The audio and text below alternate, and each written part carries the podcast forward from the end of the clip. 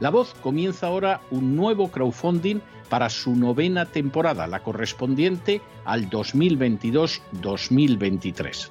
Lo hace además en unos momentos en que la libertad de expresión está más amenazada que nunca en décadas en España, en Hispanoamérica y en el resto del mundo.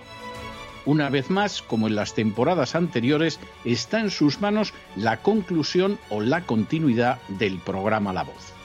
Debido a la crisis económica creciente, al cambio del dólar en relación con el euro y sobre todo a la censura del programa en redes con su correspondiente desmonetarización, en esta novena temporada nos vemos obligados a subir el objetivo hasta la cifra de 130 mil dólares. Con el crowdfunding se mantiene la emisión en directo, en abierto y de forma gratuita del programa a través de YouTube, iBox, SoundCloud, Spotify, Apple Podcasts, Google Podcasts, Tunnel y Stitcher. Además, por supuesto, de encesarvidal.tv. De hecho, es este crowdfunding el que permitirá poder seguir emitiendo en cesarvidal.tv, ya que sin la continuidad de la voz no puede haber continuidad de contenidos en ese canal televisivo. Si la voz, tras la conclusión de esta temporada, no pudiera regresar en el mes de octubre, quizá no sucedería algo tan grave.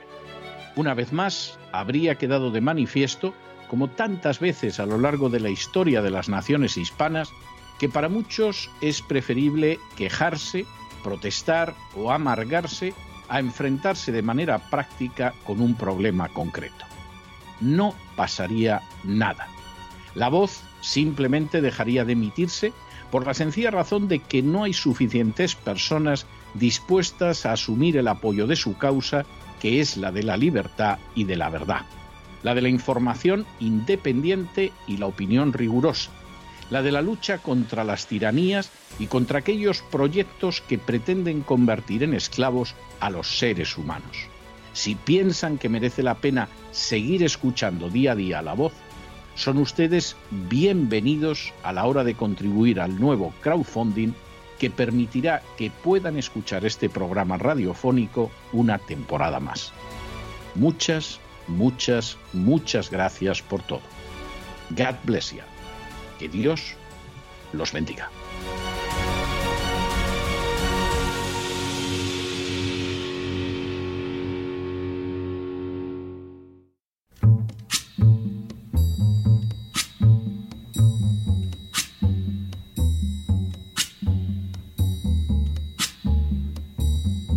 La voz con César Vidal, desde el exilio. When the night has come and the land is dark and the moon is the only light we'll see. No, I won't be afraid.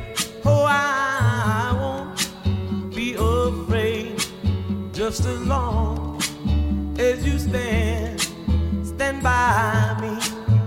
muy buenos días, muy buenas tardes, muy buenas noches y muy bienvenidos a esta nueva singladura de la voz. Soy César Vidal, hoy es el martes 24 de mayo de 2022 y me dirijo a los hispanoparlantes de ambos hemisferios, a los situados a uno y otro lado del Atlántico y como siempre lo hago desde el exilio. Corría el año 2008 cuando el Foro Económico Mundial, también conocido como Foro de Davos por la ciudad suiza en que suele reunirse, lanzó la cumbre inaugural sobre la agenda global en Dubái. En el curso de esta reunión, en la que estuvieron presentes 700 expertos mundiales, se abordó la realización de 68 cambios globales. La centralidad de la agenda globalista constituía un paso adelante en las actividades de un foro creado en 1991, justo al término de la Guerra Fría, cuyos miembros carecen de la menor legitimidad democrática, no representan a ninguna nación, se han autodesignado para gobernar el mundo y han puesto en marcha el denominado Gran Reseteo en el marco de la Organización de las Naciones Unidas. Jamás en toda la historia universal un grupo de poder internacional ha mostrado tan claros sus objetivos, unos objetivos que afectan sin excepción a la totalidad del planeta. En las últimas horas hemos tenido nuevas noticias sobre las acciones y propósitos del foro de Davos. Sin ánimo de ser exhaustivos, los hechos son los siguientes. Primero, en el año 2020, el Foro Económico Mundial o Foro de Davos publicó un breve vídeo publicitario anunciando ocho predicciones para el mundo en 2030, el año que también da nombre a la agenda globalista de la ONU. El vídeo comenzaba afirmando no tendrás nada y serás feliz. Señalaba que los Estados Unidos ya no serían la superpotencia que dirige el mundo y afirmaba que mil millones de personas serían desplazadas por el cambio climático y que habría que hacer un mejor trabajo para dar la bienvenida e integrar a esos refugiados. Segundo, el vídeo anunciaba también la desaparición de la carne como un alimento habitual, el paso a la historia de los combustibles fósiles, el posible encuentro con vida extraterrestre y el hecho de que los valores occidentales habrán sido sometidos a prueba hasta el punto de quebrarse. Tercero, Ayer se inauguró una nueva reunión del Foro Económico Mundial en Davos con la asistencia de ejecutivos de corporaciones, políticos y miembros de otras élites, así como el presidente de Ucrania, Zelensky, que se dirigió al Foro de Davos mediante una conferencia virtual. Cuarto, desde el primer momento de esta reunión, el Foro de Davos señaló que era la más importante desde su fundación y que implicaba que la historia estaba a punto de cambiar de rumbo. Quinto, en su discurso, Zelensky exigió que se impusieran nuevas sanciones a Rusia, incluyendo el embargo del petróleo, el bloqueo de todos sus bancos y el aislamiento comercial completo. Según Zelensky, estas medidas establecerían un precedente que funcionaría para las próximas décadas. Sexto, Zelensky exigió también la completa retirada de todas las empresas extranjeras que operaban en Rusia. Séptimo, Zelensky culpó también a Rusia de bloquear el suministro de alimentos como el trigo y el aceite de girasol. Octavo, Zelensky indicó que Ucrania necesitaba recibir al menos 5.000 millones de dólares al mes. La afirmación de Zelensky venía después de que el grupo de los siete aceptara dar a Ucrania 19.800 millones de dólares y de que Estados Unidos aprobara la entrega de 40.000 millones de dólares al gobierno ucraniano. Noveno. Zelensky afirmó que si Ucrania hubiera recibido el 100% de las ayudas en febrero, el resultado habría sido que se habrían salvado decenas de miles de vidas, aunque no concretó qué vidas eran estas, lo que lleva a pensar que ocultaba un desastroso resultado de las operaciones militares para los nacionalistas ucranianos. Décimo, Zelensky afirmó también que Ucrania sería un lugar atractivo para los inversores cuando concluyera la guerra. Un décimo. Zelensky dejó también entrever que la unidad detrás de Ucrania se estaba debilitando y que era más necesaria que nunca contra Rusia. Duodécimo. Las palabras de Zelensky fueron respaldadas por Klaus Schwab, el fundador del Foro de Davos, que señaló que esta guerra es realmente un punto de inflexión en la historia y remodelará nuestro panorama político y económico en los años venideros. Décimo tercero. El discurso virtual de Zelensky fue seguido por una ovación en pie de todos los presentes en el foro de Davos. Y decimo cuarto, Hoy el Foro de Davos, entre otros temas, ha insistido en llevar adelante los planes en favor del movimiento LGTB. El Foro de Davos, conocido como Foro Económico Mundial, no es una organización cualquiera. Por el contrario, es una organización autoerigida y autolegitimada que pretende marcar el rumbo de todo el planeta de acuerdo con la agenda globalista. De manera nada sorprendente, entre sus miembros más importantes se encuentran George Soros, que contribuye con el Soros Fund Management, Bill Gates, que realiza aportaciones a través de la Bill and Melinda Gates Foundation, los grandes bancos del mundo o las grandes empresas de la industria farmacéutica. Todo ello con el alineo de personajes como el príncipe Carlos de Inglaterra, Al Gore o el Papa Francisco, que incluso dirigió un mensaje al citado foro en su reunión de finales de enero de 2020. El breve vídeo publicado por el Foro de Davos describiendo la vida en 2030 resultó ya extraordinariamente revelador porque desvelaba siquiera en parte lo que pretende la agenda globalista. En primer lugar, no tendremos nada. Se nos privará mediante impuestos, confiscaciones y colectivizaciones de todo lo que tengamos o hayan podido ganar nuestros padres y se nos anuncia además que aunque no tengamos nada, seremos felices. A ello se unirá que cualquier cosa que poseamos no pasará de ser algo alquilado, que Estados Unidos se verá desplazado como la primera potencia mundial, que dejaremos de consumir carne salvo de manera ocasional, pero ya nunca como un alimento primario, que sufriremos un movimiento de poblaciones que afectará a más de mil millones de personas que tendrán que ser acogidas en naciones occidentales, que las tesis de la calentología se impondrán, implicando cambios económicos de enorme trascendencia al desaparecer el uso de combustibles fósiles, que viajaremos por el espacio, quizá para encontrarnos con extraterrestres, y que los valores de la democracia occidental se verán sometidos a una presión inigualable que lo más seguro es que los quiebre. El mundo que el Foro de Davos nos anuncia para el año 2030 es un mundo similar al que hemos escuchado anunciar a George Soros en distintos artículos y entrevistas o al descrito por el Papa Francisco en diferentes documentos como la encíclica Fratelli Tutti. Es un mundo donde no habrá lugar para la libertad ni para la propiedad privada. No cuesta ver que deberemos olvidar la idea de tener algo que podamos llamar nuestro porque nos lo arrancarán, aunque eso sí, asegurándonos que seremos felices. No podremos comer carne, posiblemente porque la alimentación estará racionada en favor de las élites, pero se nos dirá que es por el bien de nuestra salud y del medio ambiente. No podremos ver el desarrollo de multitud de naciones, porque se impedirá alegando que ese desarrollo contamina el medio ambiente.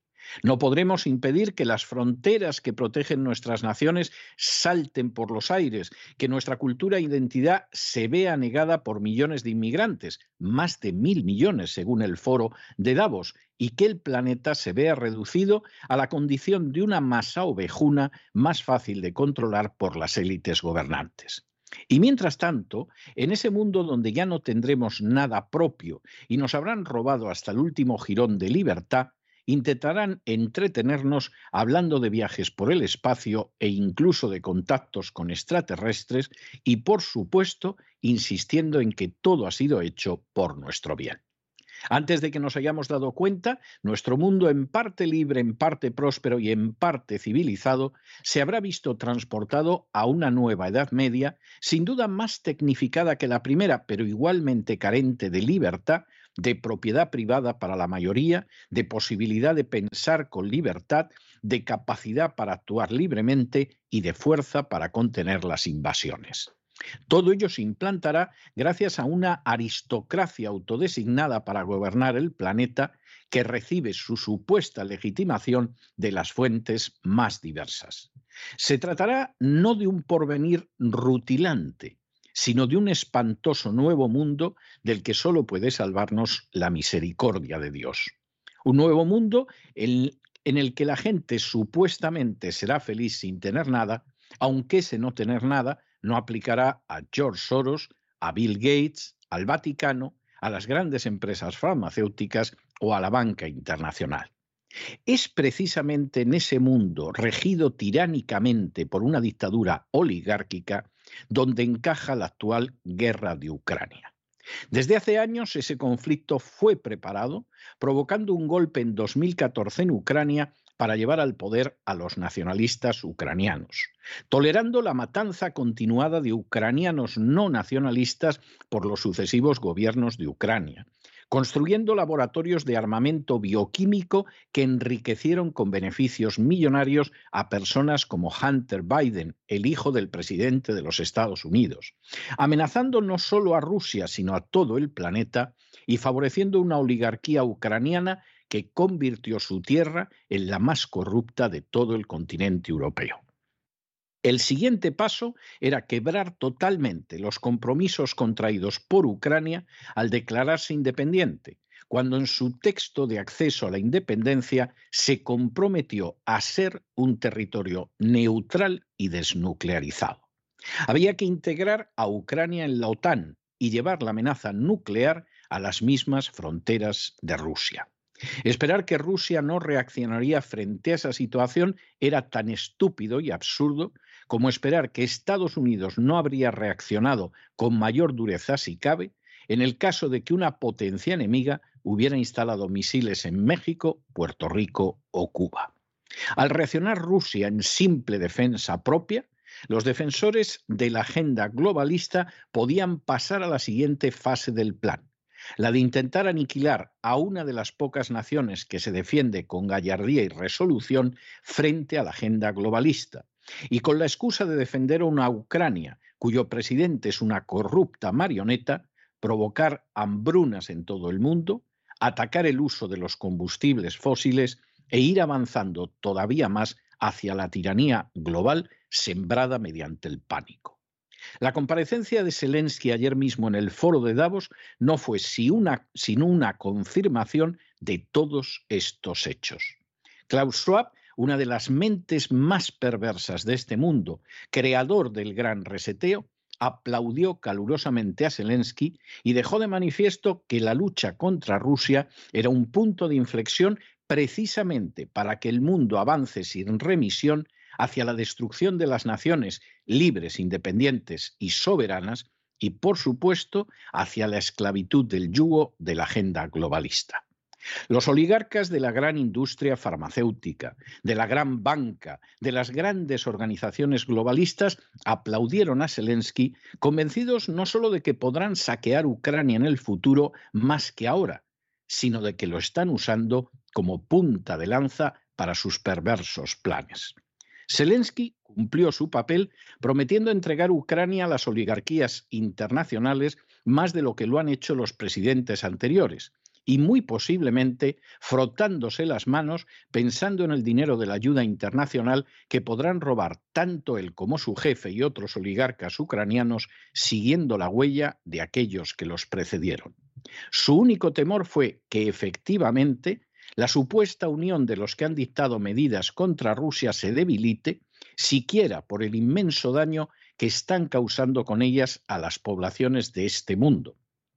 Unas poblaciones a las que están arrastrando a una pavorosa crisis económica, a un creciente desempleo, a una insoportable pobreza e incluso a las hambrunas. Eso sí, todo de acuerdo con el plan de la agenda globalista.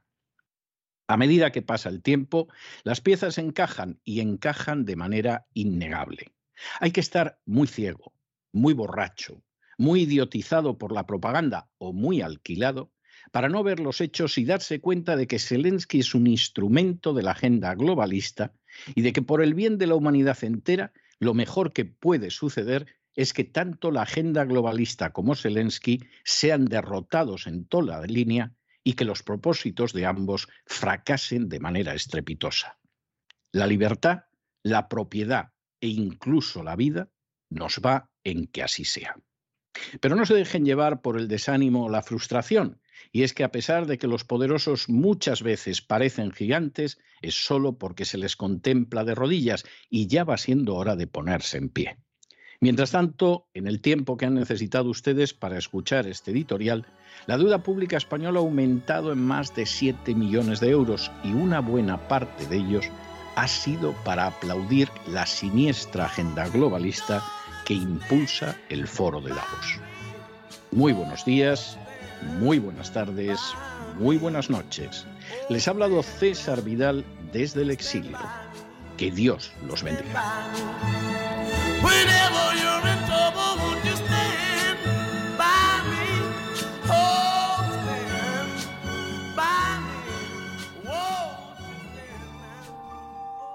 Esta sección está patrocinada por crowdfunding con el siguiente mensaje. Nuestro Señor Jesucristo, el único Dios verdadero, es misericordioso y nuestro Salvador.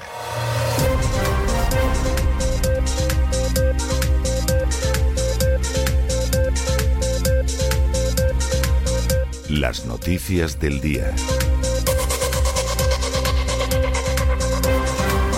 Estamos de regreso y estamos de regreso después de ese editorial que hemos dedicado a la presencia de Zelensky en el foro de Davos, en el foro económico mundial. Bueno, esto a cualquier persona que tenga la más mínima idea, pero la más mínima, ¿eh? la más elemental de cómo funciona el mundo, no le puede sorprender. El foro de Davos, a fin de cuentas, es una gran instancia, no la única, pero una gran instancia de impulso de la agenda globalista. Ahí está Soros, ahí está Bill Gates, ahí está la gran industria farmacéutica, ahí está la gran banca, hay esta multitud de organizaciones que no tienen la menor legitimidad nacional y democrática para decidir el futuro de nadie, de nadie. Y por supuesto, están encantados de la vida porque después del coronavirus está la guerra de Ucrania y están absolutamente encantados de cómo, según palabras del propio Schwab, van a cambiar la historia, están en el momento en el que van a cambiar la historia.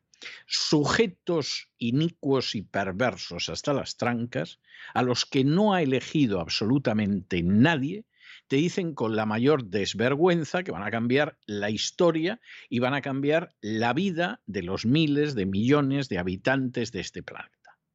Es el colmo de la indecencia, pero eso es la agenda globalista, que algunos encima niegan que exista, lo cual es gravísimo. Bueno, ¿a quién tenían que tener de invitado especial este año? Pues a Zelensky.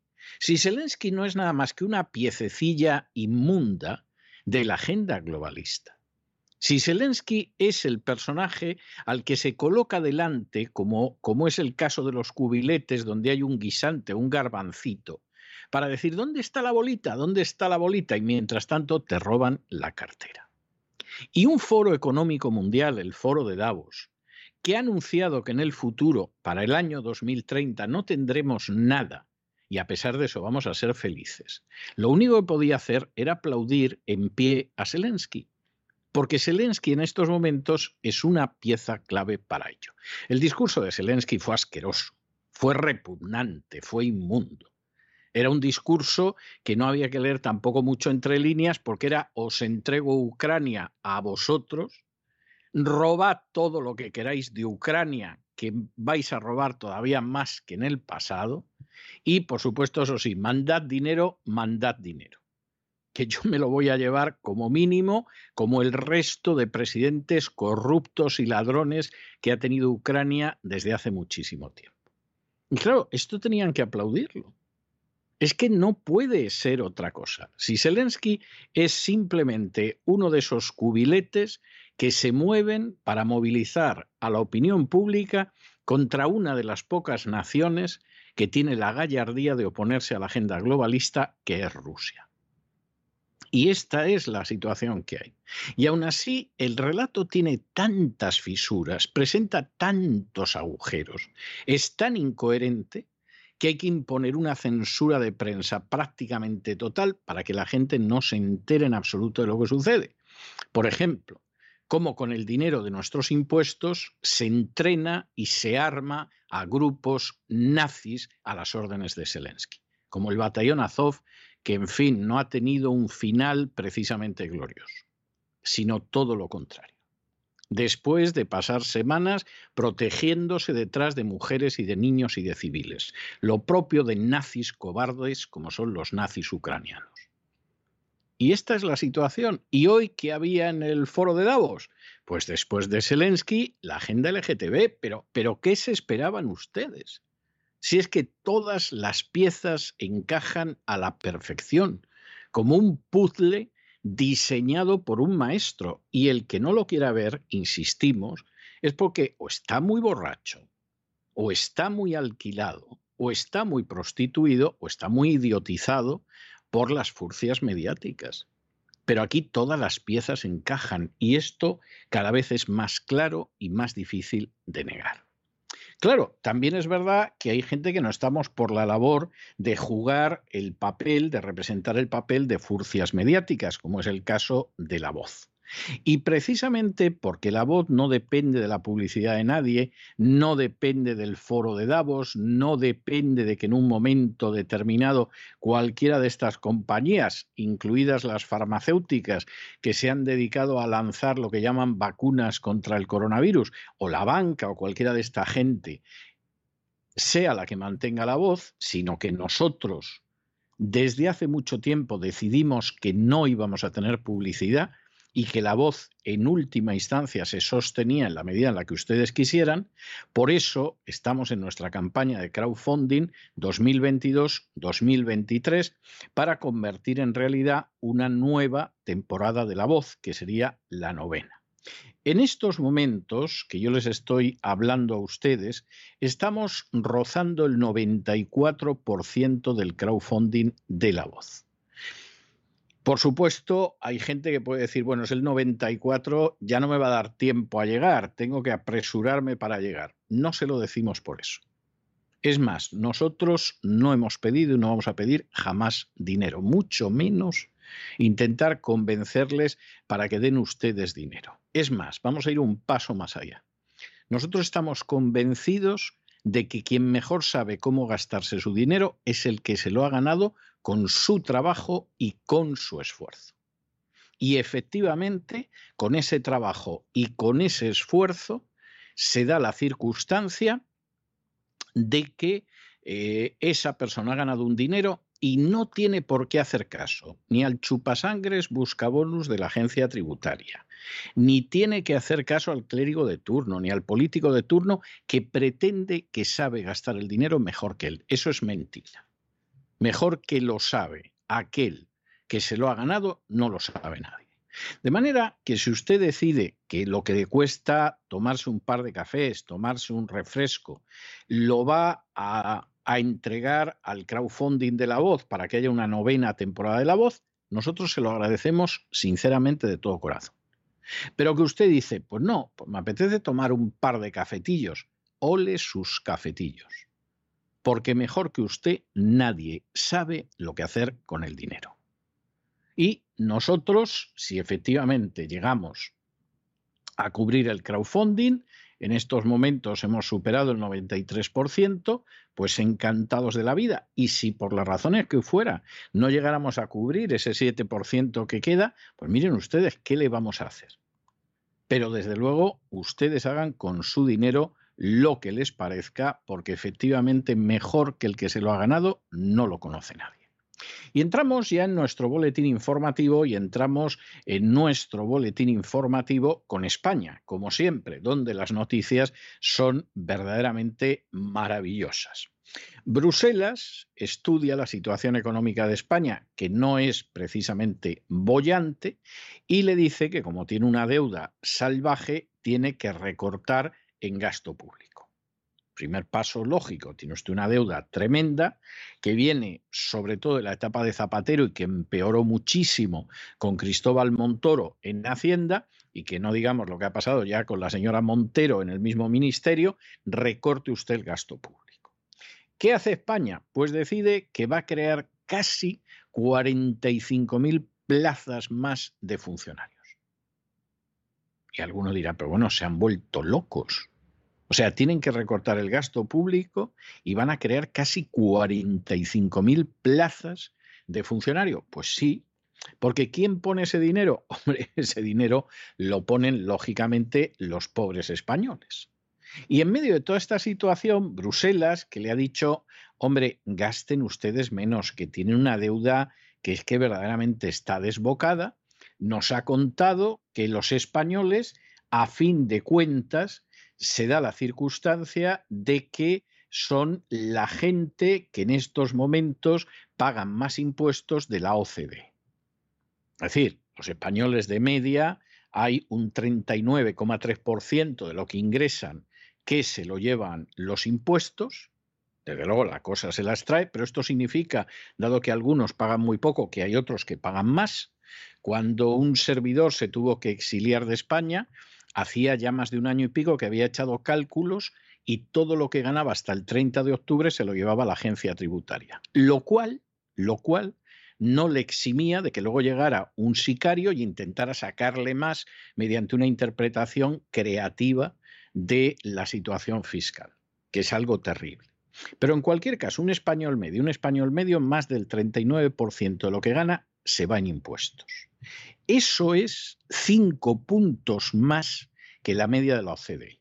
De modo que no hagan ni ustedes el más mínimo caso de los que les dicen que en España se pagan pocos impuestos, etcétera, etcétera. Es mentira. No solamente eso. En la OCDE, precisamente por la historia del coronavirus, la carga fiscal sobre los salarios se redujo un 0.06.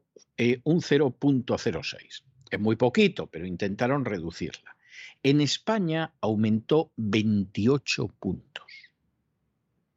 Si esto no es un robo a mano armada que se sostiene sobre la acción de unos esbirros enemigos del pueblo, que son los buscabonus de la agencia tributaria, ustedes nos dirán cómo lo califican.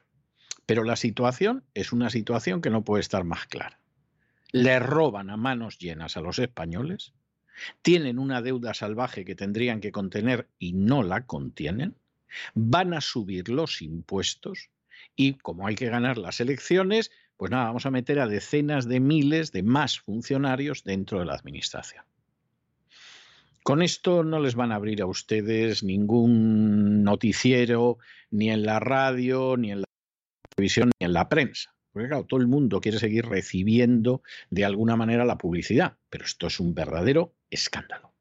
En fin, examinamos estas y otras cuestiones de relevancia con la ayuda inestimable de María Jesús Alfa. María Jesús, muy buenas noches. Y comenzamos con la información de España. Bruselas, como no, siempre dándonos toque de atención. Nosotros siempre los mejores rankings, empezando por abajo, claro está. Lo último que ha pasado es que la Comisión Europea ha emitido un informe sobre las vulnerabilidades económicas de todos los países de la Unión Europea. Y cuando llegó el turno de España, la Comisión ha lanzado la voz de alarma. Afirma que el endeudamiento de nuestro país excede los niveles de prudencia, algo que repercute en el resto de los países de la zona euro. Nuestro país tiene importantes desequilibrios macroeconómicos, pero no es el único, junto también con seis estados a los que la Comisión ha dado un toque de atención, estados miembros como Alemania, Francia, Holanda, Portugal, Rumanía y Suecia. La Comisión Europea ha pedido al gobierno español controlar su gasto corriente, situarlo por debajo del crecimiento potencial. En el caso de España, dice que la situación es peor que en el resto de Europa por la alta vulnerabilidad de España por su elevada deuda interna y externa en un contexto además de elevadísimo desempleo. ¿Y qué hace el gobierno social comunista mientras la Comisión pide a nuestro país que baje el gasto público? Pues hace todo lo contrario. El Consejo de Ministros acaba de aprobar elevar a casi 45.000 plazas el empleo público, lo que supone la mayor oferta pública de empleo de la historia. Y esta oferta pública consiste en lo siguiente. 34.171 puestos públicos, ofertas ordinarias, un 12,2% más que en el año 2021, 10.636 puestos públicos de oferta de estabilización. Vamos a desglosar los puestos de oferta ordinaria, que se reparten en 25.471 para la Administración General del Estado. Dentro de estos, 15.880 son de ingreso libre y 9.591 de promoción interna. 4.992 para las fuerzas y cuerpos de seguridad del Estado, 1.951 puestos para las Fuerzas Armadas, 1.732 para la Administración de Justicia y otros 5 para el Consejo General del Poder Judicial. Además de las más de 10.600 plazas para interinos, 4.692 puestos corresponderán a la Administración General del Estado y 5.945 a la Administración de Justicia. Y continuamos con el informe de la Comisión Europea, que además dice que da por hecho que el Gobierno va a cumplir su compromiso y va a aprobar de aquí al primer trimestre del año 2023 la gran reforma fiscal que viene anunciando el Gobierno desde el inicio de la legislatura y cuyo objetivo es elevar los ingresos por impuestos en España para aproximarlos a la media europea. Les van a sacar, señores, nos van a sacar decenas de miles de millones de euros de los bolsillos. Si ya estaban mal, prepárense.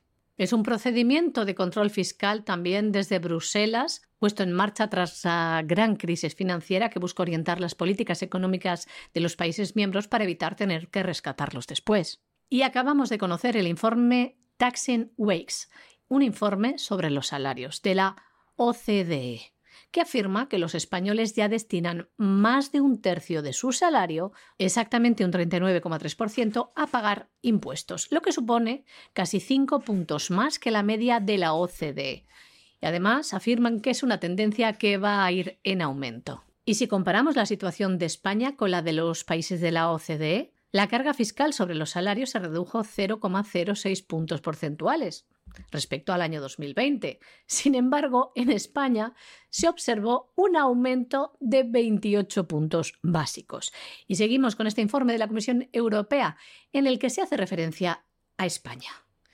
También se señala con preocupación la abultada deuda de los hogares y de las empresas españolas y también constata que la deuda pública respecto al Producto Interior Bruto es considerablemente elevada si se compara con los niveles previos a la pandemia.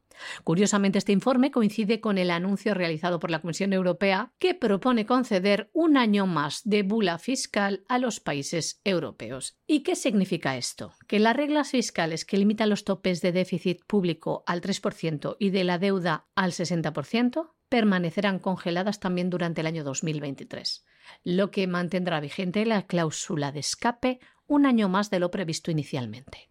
Además, también nos hablan de las pensiones. Los técnicos comunitarios que aseguran que la reforma de las pensiones que España debe completar para acceder al siguiente tramo de rescate supone uno de los principales focos de preocupación de Europa. Por una parte, el Ejecutivo Comunitario reconoce en parte de su informe que ligar las pensiones a la subida de los precios al consumo va a contribuir a mantener el poder adquisitivo de los jubilados, pero también advierte de que esto aumentará el gasto público, por lo que hace necesaria la introducción de medidas de compensación que deben ser adoptadas en este año para mitigar el riesgo a largo plazo de la sostenibilidad fiscal. El Gobierno está tramitando a este respecto una serie de iniciativas, como la ampliación del periodo de referencia para el cálculo de las pensiones y un mecanismo de equidad intergeneracional. Como dando una palmadita en la espalda, Bruselas reconoce que la lucha contra el coronavirus ha supuesto para España un importante deterioro de las finanzas públicas que se está revirtiendo paulatinamente. Según las previsiones económicas de primavera publicadas la semana pasada, nuestro país cerrará este año con un déficit público del 4,9% en el año 2023, una cifra que dicen llegará al 4,4% muy lejos de los límites fiscales europeos, pero nos tememos que esta cifra es muchísimo mayor. Además, Bruselas espera que la deuda pública española vaya gradualmente bajando hasta situarse en el 113,7% el año que viene.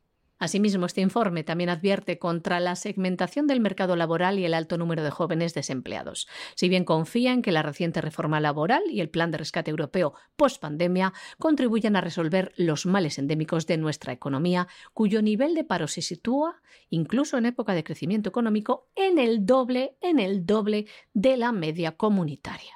Bruselas considera que España debe utilizar los fondos disponibles del plan de rescate post-pandemia para una serie de reformas en el ámbito energético.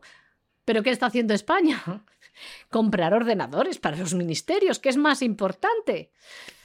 Y entre los deberes que la Comisión Europea propone a España se encuentra aumentar el nivel de reciclaje, acelerar el desarrollo de energía renovable, especialmente las instalaciones descentralizadas y de autoconsumo. Para hacer esto posible, los técnicos comunitarios aconsejan a nuestro país un mejor acceso a la red eléctrica, acelerar los procesos administrativos. Además, considera que España debe apoyar la inversión complementaria en almacenamiento, infraestructuras de redes, electrificación del transporte y edificios y el hidrógeno verde, a la vez que debe expandir la capacidad de las interconexiones eléctricas. Actualmente, España es considerada una isla energética, cuyo nivel de interconexiones con Francia y el resto del continente no llega al 3%, lo que impide el transporte del gas.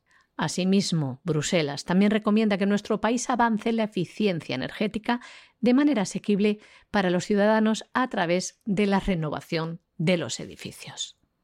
Y en medio de esta situación, en la que de nuevo se trata de estrujar cada vez más a la gente que en mayor o menor medida crea riqueza para beneficiar a las castas privilegiadas y a los paniaguados a los que se arroja migajas, por supuesto, el gobierno va sumando una miseria tras otra. El gobierno, por ejemplo, muy poquito, torpedeó lo que hubiera sido el primer acto de homenaje a los policías y guardias civiles que combatieron a la organización terrorista ETA. Se ha sabido que esto iba a tener lugar el 25 de abril y que en esta celebración, en este, en este homenaje a la gente que se jugó la vida y que no pocas veces la perdió frente a los terroristas vascos, iban a intervenir pues miembros de la Guardia Civil y de los sindicatos policiales, representantes de las agrupaciones e incluso la Casa Real, lo cual tiene una enorme lógica, porque el primero que tenía que estar ahí era el rey. Bueno, en un momento determinado, el gobierno le dice al rey Felipe VI que no vaya, y entonces la Casa Real decide que no va y por supuesto no dio ninguna explicación. Todo esto además que es algo verdaderamente tremendo en paralelo a la entrada de la gente filoterrorista de Bildu y de los golpistas catalanes en la Comisión de Secretos Oficiales del Congreso, que ya es el colmo y en medio de toda la situación en la cual además había una directora del Centro Nacional de Inteligencia que había advertido a la ministra de Defensa, Margarita Robles, del ejército que están formando los golpistas catalanes y que, mira tú por dónde, mucho caso no lo hicieron, pero que la pusieron en la calle, sí. Bueno, pues cada uno de ustedes saque sus impresiones sobre el gobierno, sobre el rey y sobre la pobre gente que se ha jugado la vida durante décadas y que en estos momentos ni se le puede rendir un homenaje en el que esté el rey porque a este gobierno no le apetece. Les traemos hoy un ejemplo más de la canallesca actuación del gobierno social comunista español. El gobierno de Pedro Sánchez frenó el que iba a ser el primer acto de homenaje a los policías y a los guardias civiles que vencieron a la banda terrorista ETA. Habían reservado el pasado 25 de abril para el homenaje el Wissen Center de Madrid, el antiguo Palacio de los Deportes. En él iban a intervenir miembros y agrupaciones del Instituto Armado, sindicatos policiales e incluso la Casa Real. El gobierno de coalición no dio luz verde al rey Felipe VI para asistir a este acto. Saben que le lleva la agenda el gobierno. Y tras el rechazo por parte del Ejecutivo, la Casa Real declinó la invitación. Pero nadie dio ningún tipo de motivo. El rechazo de Sánchez se producía en un momento en el que había salido a la luz el espionaje del spyware Pegasus, el presunto espionaje, que indignó a sus socios independentistas que votaron en contra de su Real Decreto con medidas económicas para paliar las consecuencias de la guerra de Ucrania, un decreto que ya saben que lleva escondido muchos temas que nada tienen que ver con esto, como les hemos contado aquí. No obstante, la convalidación del Real Decreto salió adelante con la ayuda del Partido Popular, aunque contó con el veto de sus otros socios maravillosos, los diputados de H. Bildu.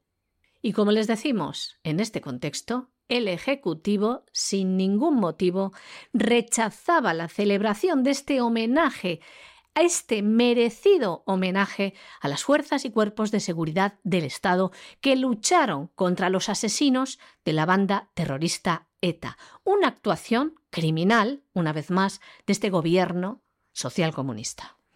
Y después de España nos vamos a Hispanoamérica y nos vamos a Hispanoamérica donde el presidente de Chile, Gabriel Boric, le ha faltado tiempo para lanzar una ley que suba el salario mínimo, pero vamos, la mayor subida en casi tres décadas. Vamos a ver, ¿esto está bien o esto está mal? Vamos a ver, esto es demagogia. Esto es demagogia y la demagogia suele tener muy malas consecuencias para la economía, aunque la gente que no sabe economía se queda encantada. Yo me pasé escuchando durante mi infancia los cantos a Girón de Velasco, que era un ministro falangista de Franco, que se decía que era el único que había defendido al obrero. Bueno, la supuesta defensa del obrero por parte de Girón era las subidas de salario, sin darse cuenta de que eso desataba una espiral inflacionista que se comía al final la subida de salario y todavía más. Con lo cual, las medidas de Girón seguramente tenían una finalidad buena y seguramente Girón quería mejorar la suerte de los trabajadores. Pero no tenía ni idea de economía, que es lo propio de la falange, pues al final los resultados eran terribles. Eso sí, había muchísima gente que aunque no se identificara con Franco, sin embargo tenía una imagen muy positiva del ministro Girón de Velasco. Bueno, pues Boric está en lo mismo. O sea, aquí vamos a subir el salario mínimo, vamos a ir hacia adelante, etcétera, etcétera, etcétera. Bueno, pues eso tiene consecuencias. Va a desatar una inflación en Chile en un momento en que a escala mundial ya hay un proceso de inflación. Con lo cual, bueno, pues Boric podrá decir eso de que quiere ser el gobierno de los y de las trabajadoras y cosas de este tipo. Pero aquí, lamentablemente, lamentablemente, al final este tipo de medida demagógica y populista, más bien populachera, tiene muy malas consecuencias sobre la economía. Y lamentablemente en Chile no va a pasar mucho tiempo antes de que se vea. El presidente de Chile, Gabriel Boric, ha promulgado una ley en la que se contempla la mayor subida del salario mínimo en los últimos casi 30 años y se fijan además las ayudas para las pequeñas y las medianas empresas. Así, los salarios se reajustarán a partir de este mes a los 380.000 pesos chilenos mensuales, es decir, unos 427 euros. En el mes de agosto se reajustarán hasta los 400.000 pesos unos 450 euros. Y de cara al mes de enero del próximo año, y en el caso de que la inflación a 12 meses supere el 7%, este salario mínimo se elevará hasta los 410.000 pesos chilenos, algo más de 461 euros. Queremos ser el gobierno de los y de las trabajadoras, decía Gabriel Boric. En este gobierno, añadía, siempre están abiertas las puertas al diálogo. Esto es lo que decía el presidente de Chile, Gabriel Boric, que también en su cuenta de Twitter, les leemos, comentaba lo siguiente. La promulgación del aumento al salario mínimo, luego de un histórico acuerdo entre todas y todos los protagonistas que impulsan nuestra economía, refleja que con voluntad de todos los sectores podemos avanzar junto a las y los trabajadores. Ya ven cómo tienen introducida también la agenda de género esta aberración lingüística una patada a la Real Academia Española y que nada tiene que ver con la igualdad entre hombres y mujeres. Bueno, y como había poco lío con la OTAN en Ucrania, resulta que Iván Duque, que es el presidente de Colombia y que es otra de las marionetas de cuyos hilos tira la agenda globalista, vamos, Soros lleva a partir un piñón con Iván Duque desde hace muchísimo tiempo, pues Duque está celebrando el hecho de que Colombia se ha convertido en aliado estratégico de la OTAN. Ahora, Piensen ustedes en esto porque es serio. Supuestamente la OTAN es la organización del Tratado del Atlántico Norte. Reconocerán ustedes, a poco que sepan algo de geografía, que el Atlántico Norte no tiene nada que ver con Colombia. Es más, le pilla, pero que muy lejos. La OTAN se creó para contener a la Unión Soviética. La Unión Soviética desapareció hace más de 30 años. La OTAN no tiene ningún sentido, salvo que la OTAN tenga unas finalidades que van más allá de contener a la Unión Soviética que ya desapareció. Y eso explicaría que participara en la invasión de Afganistán, en la invasión de Irak, en la invasión de Libia, etcétera, etcétera. Y entonces nos entendemos. Y entonces podemos comprender que entre Colombia, y tú dices, bueno, pero a Colombia, ¿qué le va a servir y para qué va a servir para que en un momento determinado sea aliado estratégico de la OTAN? Que no es miembro de la OTAN, es decir, si atacan a Colombia, la OTAN lo mismo no mueve un dedo para ayudarla, pero sí es aliado estratégico porque los podemos utilizar para determinadas tareas. Bueno, pues fíjense ustedes, el hecho de que Joe Biden haya declarado aliado estratégico de la OTAN a Colombia tiene, entre otras consecuencias, que se va a enviar militares colombianos a Ucrania para entrenar a soldados ucranianos.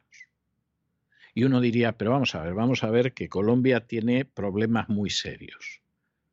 ¿Qué se le ha perdido a Colombia en Ucrania? No se le ha perdido absolutamente nada. ¿Qué amenaza hay contra Colombia en Ucrania? Ni la más mínima. ¿Qué intereses tiene Colombia en Ucrania? Ninguno en absoluto.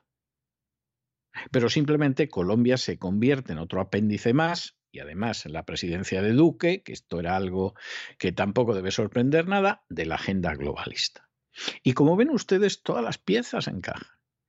Al final, el foro de Davos acaba reconociendo que lo de Ucrania es una pieza para imponer la agenda globalista, no hay defensa de la democracia, ni, ni de la libertad, ni cosas de ese tipo. No, aquí tampoco vamos a andar ya con tonterías que todos nos conocemos. Es una pieza para la agenda globalista, como hoy el foro de Davos, como otra pieza de la agenda globalista, está hablando de los privilegios que hay que conceder a la minoría LGTB. Y dentro de toda esa historia, pues Colombia al final, pobrecita, se convierte en otro protectorado más, en otra colonia más de la agenda globalista. Oye, ¿y si hay que enviar militares a Ucrania? Pues envían militares a Ucrania. Aunque desde luego, si hace pocos años nos llegan a decir que Colombia iba a enviar militares a Ucrania, nos hubiéramos quedado mirando como diciendo, usted me quiere engañar, ¿eh? Usted se quiere burlar de mí. El presidente colombiano Iván Duque ha celebrado la designación oficial de Colombia como aliado estratégico no miembro de la OTAN, una decisión que fue anunciada el pasado mes de abril por el presidente de los Estados Unidos, Joe Biden. Lo hacían en un comunicado de la Casa Blanca. Decían que se hacía esta designación en reconocimiento de la importancia de la relación entre Estados Unidos y Colombia y las contribuciones cruciales de Colombia a la seguridad regional e internacional. Mm, hacemos un punto y aparte a este comentario. Al agregar a Colombia como país externo a la OTAN, supondría que Colombia tiene la posibilidad de acceder a material armamentístico estadounidense. También puede hacerse con préstamos de Estados Unidos con los cuales podría mejorar su capacidad bélica y de investigación.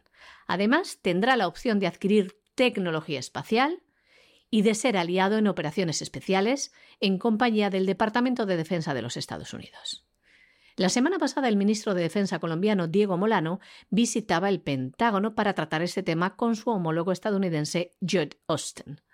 El ministro colombiano anunciaba que 11 ingenieros militares colombianos van a entrenar a miembros de las fuerzas de Ucrania para que aprendan a desminar territorio, dado que Colombia ya es socio estratégico, no miembro de la OTAN.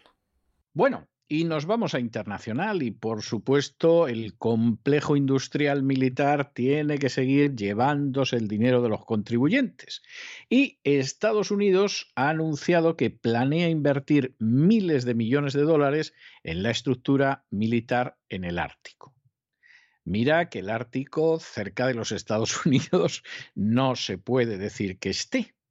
Pero claro, aquí la cosa todavía es más gorda, porque esa estructura militar resulta que afecta a Dinamarca y a Groenlandia. Estados Unidos es el que va a gastar un dineral que va a salir de los bolsillos de los contribuyentes y va a ir a parar al complejo industrial militar pero donde esto se mueve es en Groenlandia y en Dinamarca. Y claro, en el caso de los groenlandeses y de los daneses, están diciendo, pero bueno, ¿aquí qué pasa? ¿Aquí qué pasa? Porque no nos han avisado de nada. O sea, de pronto nos han dicho que sí, que el complejo militar industrial va a enganchar una cantidad mayúscula de dinero para tener un peso mayor en el Ártico pero a nosotros, que somos los que ponemos el territorio, no nos han dicho absolutamente nada. Y en estos momentos, tanto el Folketing, que es el Parlamento Nacional danés, como el gobierno de Groenlandia les gustaría saber qué va a pasar con su territorio. Porque claro, esto es, es verdaderamente maravilloso, pero esto indica también lo que finalmente significa estar en la OTAN. Que las naciones que están en la OTAN no son libres, ni independientes ni soberanas. Por eso, en buena medida, ya están muy, muy adobadas para ir hacia la agenda globalista, porque perdieron soberanía, independencia y libertad en política exterior y sobre todo en política de defensa. Y claro, antes por lo menos te lo comunicaban. ¿eh? que tiene usted unas bases ahí y ahí voy a meter ese tipo de aviones o ese tipo de barcos. Te lo decían por lo menos. Tampoco es que tuvieras posibilidad de decir a mí no me meta aquí estos barcos o no me localice aquí estos aviones, pero bueno, te lo decían, por lo menos se guardaban las formas. Ahora ya ni eso. Nosotros en ese territorio, que será teóricamente territorio soberano suyo, entramos como Pedro por su casa vamos a colocar lo que queramos. Y el gobierno de Groenlandia dice, oiga, avísennos, ¿no? Groenlandia, que ya ha habido algún presidente americano que ha dicho que estaría interesado en comprarla para Estados Unidos.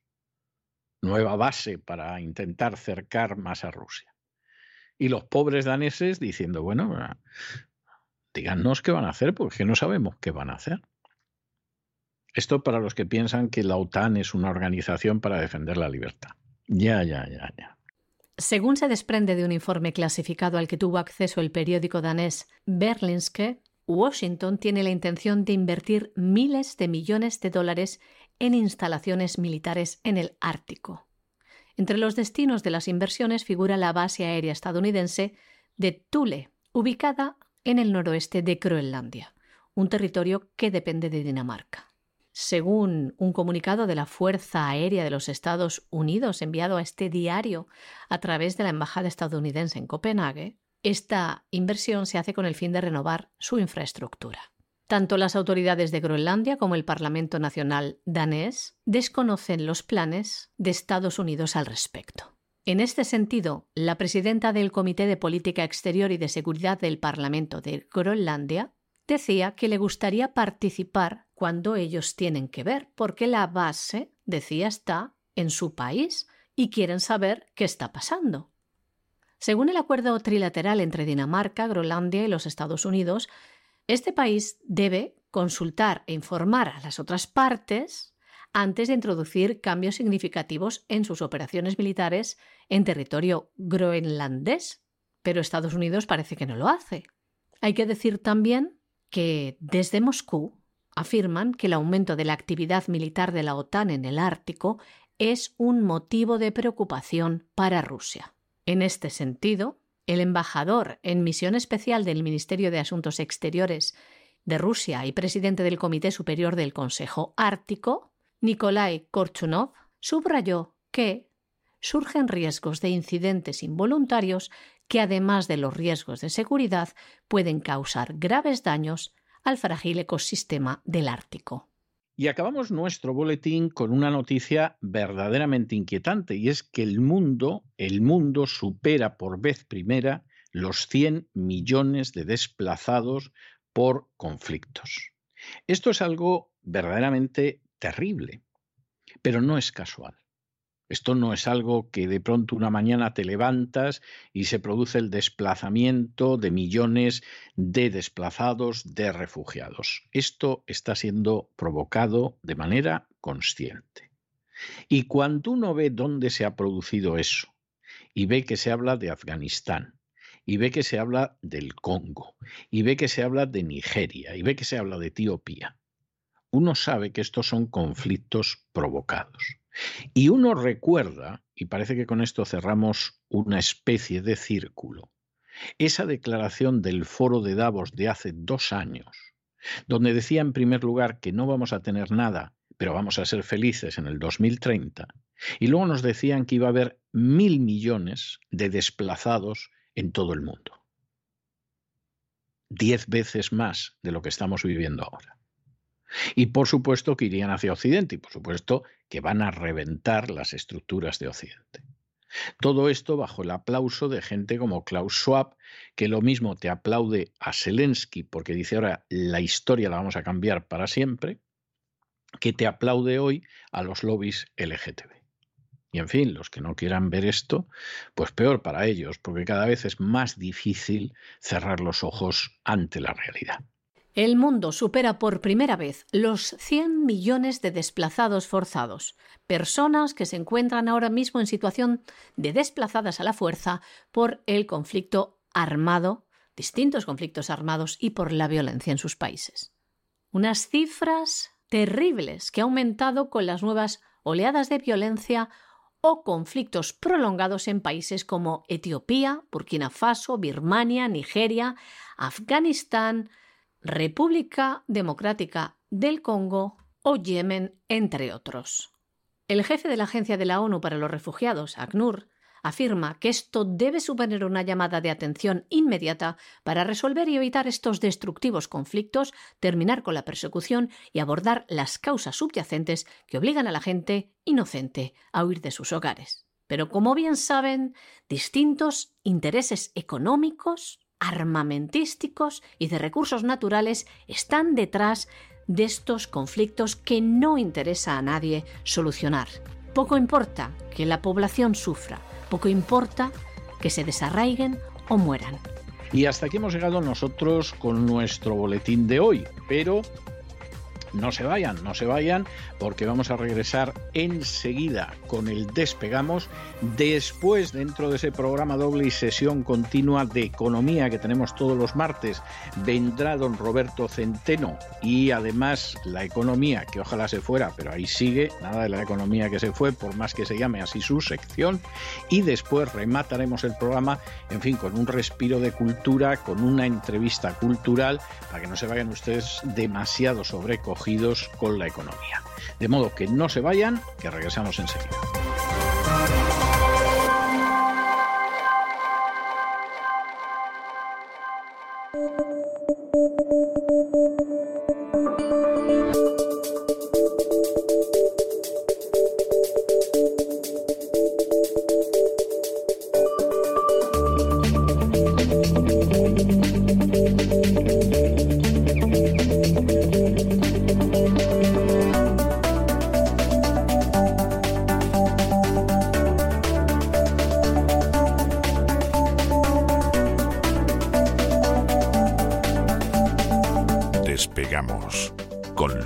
Ramírez.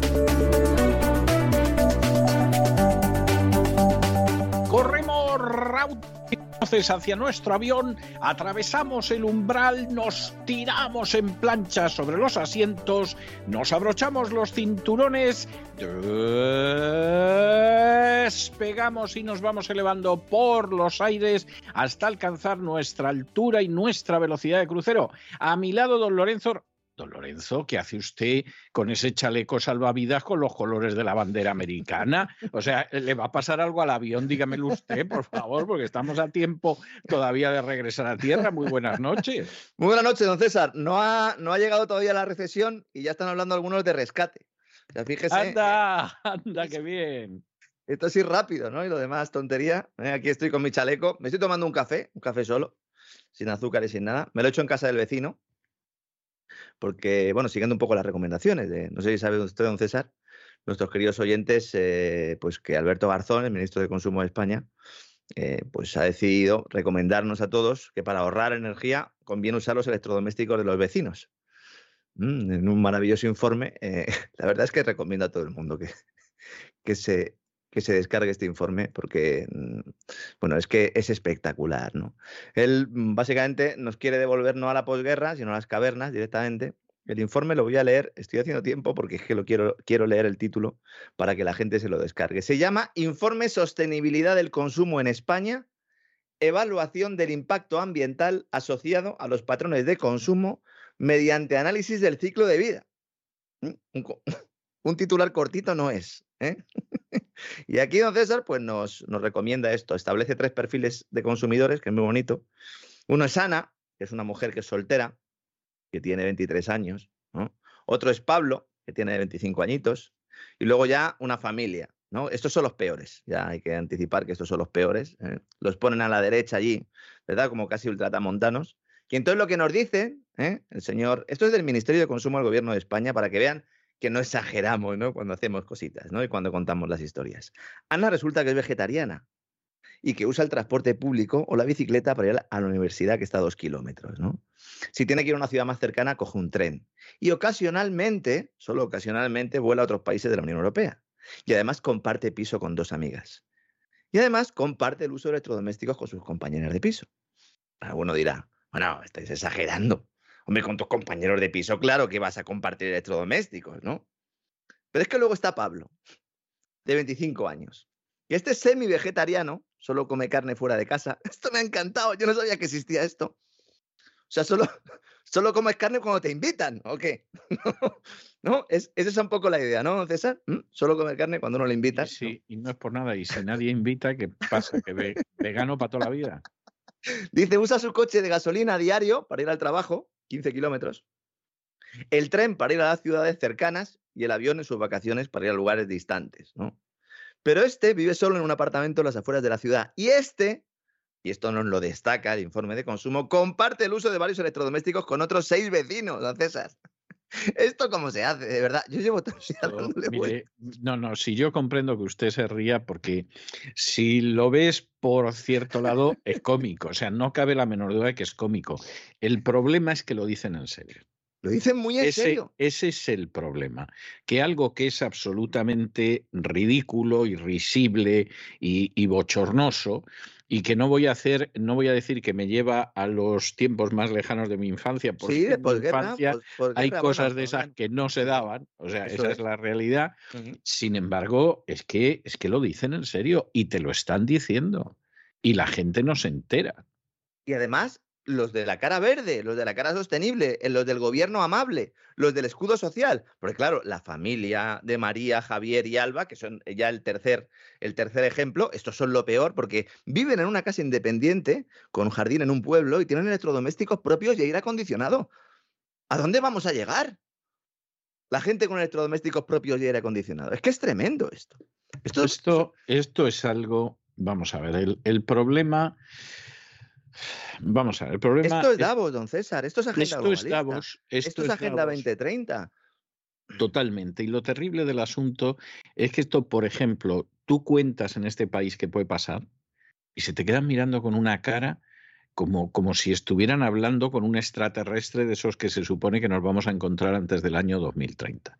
O sea, no le entra a nadie en la cabeza que pueda suceder eso, pero ese es el futuro que nos están preparando. El presente, ya directamente, ¿no? Exactamente el presente. Que no sé, compartimos nevera. Claro, si compartimos nevera con el del tercero A, la gente deja de comprar comida. Porque claro, se la va a comer tu vecino. Hombre, puedes bajar la televisión al portal y hacer cineforum, o si hay partido, ¿m? o, o- o el quillo por la ventana, ¿no? Déjame que suba por una lavadora, quillo. ¿eh? Es tremendo. Esto se hace con dinero público. Ellos lo están diciendo en serio, como dice usted, don César. Y hay gente que lo ve bien y que lo ve recomendable. El que quiera compartir electrodoméstico con el del tercero A, que lo haga, pero déjennos a los demás en paz. Hay un epígrafe completo, don César, con el tema de la huella carbono de los electrodomésticos. Y hay un grafiquito con colores y todo. Pone televisión, 0,002 huella de consumo PT, lavadora, nevera, lavavajillas, aspiradora, cafetera, así. Todo el informe. Luego, con citas bibliográficas, autores que se dedican a defender esto del decrecimiento económico. No estamos en una crisis porque no haya recursos. Eso se está repitiendo mucho. En cada crisis se, se repite esto. No es un problema de que no haya recursos, es el problema de que el que los tiene, hemos decidido no comprarle. Y hemos decidido no dejarle vender. Y se llama Rusia, sí, señores. Se llama Rusia, pero es que podría haber sido cualquier otro país. Es que con los confinamientos covidianos también se provocaron cuellos de botella de este tipo, ¿no? Y ellos siguen con su matraca. ¿Qué pasa? Que son torpes. Ahora, pues eh, hacen informes de este tipo que sirven. Pero yo no sé si son torpes o son malvados sí, la y cosa. además de malvados, absolutamente descarados. Porque Es que Ire- es que- Irene es que Montero, ocultan, ¿eh? Irene Montero tiene eh, varios sirvientes en su casa. ¿Eso que no tienen huella de carbono o qué? Ya, lo que pasa, lo que pasa es que, claro, como el, el, modelo de la agenda globalista es lo peor del capitalismo y lo peor del socialismo, todo junto.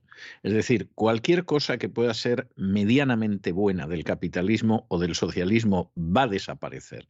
Y lo único que va a quedar va a ser lo más corrosivo, lo más tóxico y lo más dañino.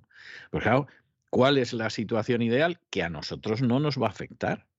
Es decir, usted es un desgraciado que a saber cómo va a llegar al trabajo todos los días. Usted es un desgraciado que para poder hacer la colada, pues va a tener que hablar con la vecina del tercero B, que es a la única a la que le vamos a dejar una lavadora, y la pobre va a estar viendo desfilar la ropa de todo el bloque por su casa. Como sucedía con el teléfono, ¿no? Eh, antaño, ¿no? Como sucedía con el teléfono antaño. O sea, yo me acuerdo perfectamente de lo que era el teléfono, porque, porque los únicos que teníamos teléfono en casa éramos nosotros.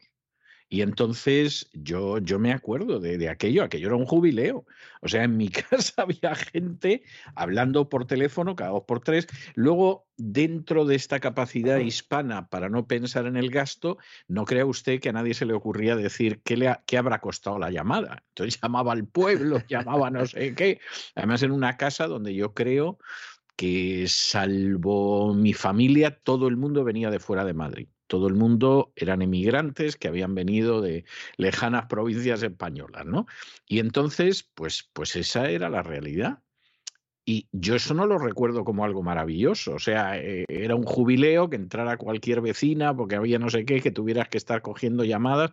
O sea, eso era típico del subdesarrollo sí, pero, del que y, España por, fue claro, saliendo en los 60. Por necesidad, era por necesidad. por necesidad. Claro, si es que ahora, ahora le digas no, no, a la gente que no va a tener una lavadora y, y todo lo demás y que esto, o sea, es que es algo para, para, para echarse a llorar. Y, y además sale del mismo ministerio un tipo que se hace una foto haciéndose una paella, una paella obrera, decía él, ¿no? En su cocina, una cocina pues de un pisito que estaba bien, con la Thermomix detrás. si, es que, si es que de verdad, es que es para reírse, pero, pero como dice usted, es muy grave. Y yo lo traigo, traigo estas cosas aquí para que cuando las vean, en el- las vean ustedes en el telediario, nuestros queridos amigos, el que todavía ve el telediario, cuando va a casa de la suegra o cuando eh, va a algún sitio y ve el telediario, para que les entre por dentro directamente, ¿no? El, el- el- bochorno absoluto de la gente que se lo crea, ¿no? Y en los mercados financieros, ya vamos al lío, estamos... Y en otro- además, además, insisto, que a ellos no les va a afectar. no, no, esto es O como sea, la novela de es- 1984 o como, Exactamente. como el aparato soviético en sus peores tiempos la también. nomenclatura o como Claro. lo que fuera. Es decir, Claro. esta gente, este tipo de historias no las va a vivir. O sea, lo terrible del asunto es que están diciendo, os vamos a llevar a una pobreza, pero vamos, eh, tremenda, y sin embargo a nosotros no nos va a afectar. Sí, sí. O sea, es, es que esto es lo terrible del asunto. ujú.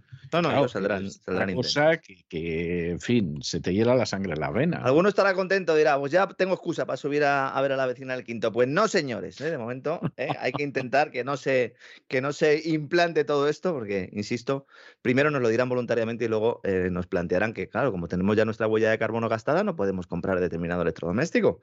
O tenemos que comprar el determinado ele- electrodoméstico de un tipo y de una compañía determinada que nos lo está vendiendo, que es lo que está pasando con los coches eléctricos. Nadie está preguntando cómo se está modificando esa, esa decisión de consumo, nosotros ya no elegimos, nos han prohibido directamente tener coches que no sean eléctricos, en diferentes medidas. ¿eh? Primero los dejan de fabricar, luego los penalizan fiscalmente, etcétera, etcétera, hasta que finalmente desaparecen. Estaba comentando que hoy es otro día complicado para los mercados, después del paréntesis de ayer. Eh, hay alguno que está diciendo que la bolsa subió ayer porque Biden dijo que iba a rebajar los aranceles a los productos chinos. Mm, La bolsa subió ayer fundamentalmente porque Biden dijo que si hay que sacar la pistola, se saca. Por eso subió fundamentalmente ayer, ¿no? Es verdad que la noticia de los aranceles está bien, aunque los mismos que ayer a última hora planteaban que esto era munición para la bolsa norteamericana, decían que esto le viene muy mal a la bolsa china.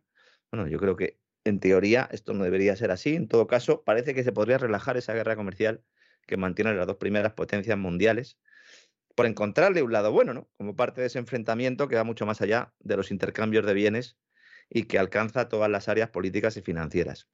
Fíjese, don César, si habrá miedo en las autoridades económicas y monetarias de Estados Unidos, y por eso vengo con mi chaleco salvavidas, que uno de los principales responsables de la Reserva Federal, el que reclama las subidas de tipos de interés más agresivas, el halcón, como se le conoce ya en los medios, James Bullard, está diciendo que seguramente habrá que aprobar nuevos planes de estímulo en Estados Unidos en 2023 o 2024, siempre que eso sí, la inflación esté controlada.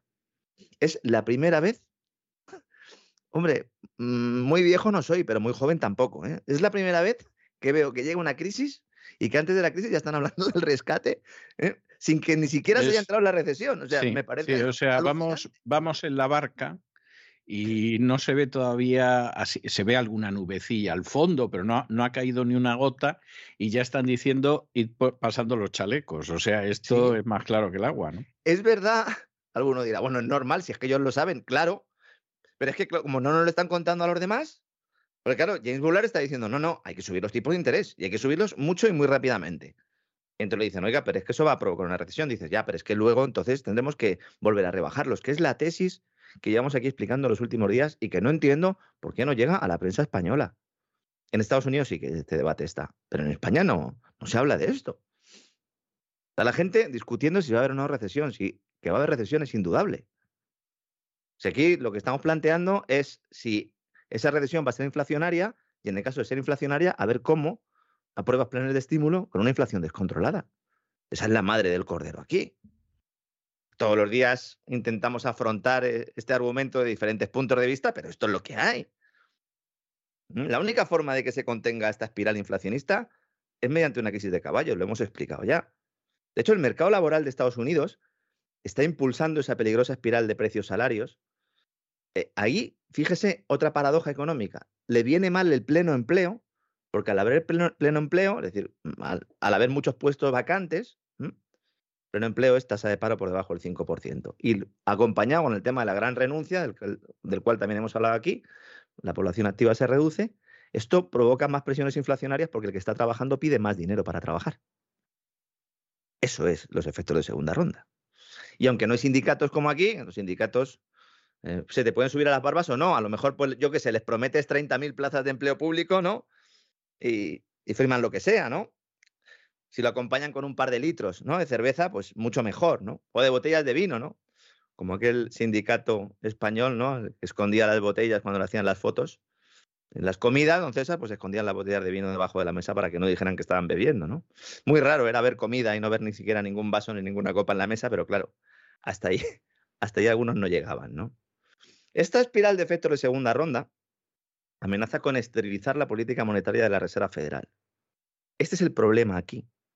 Ya puede Jerome Powell seguir la recomendación de James Bullard, que de momento yo creo que es el único que está un poco en esa tesis, y aplicar subidas agresivas de tipo de interés.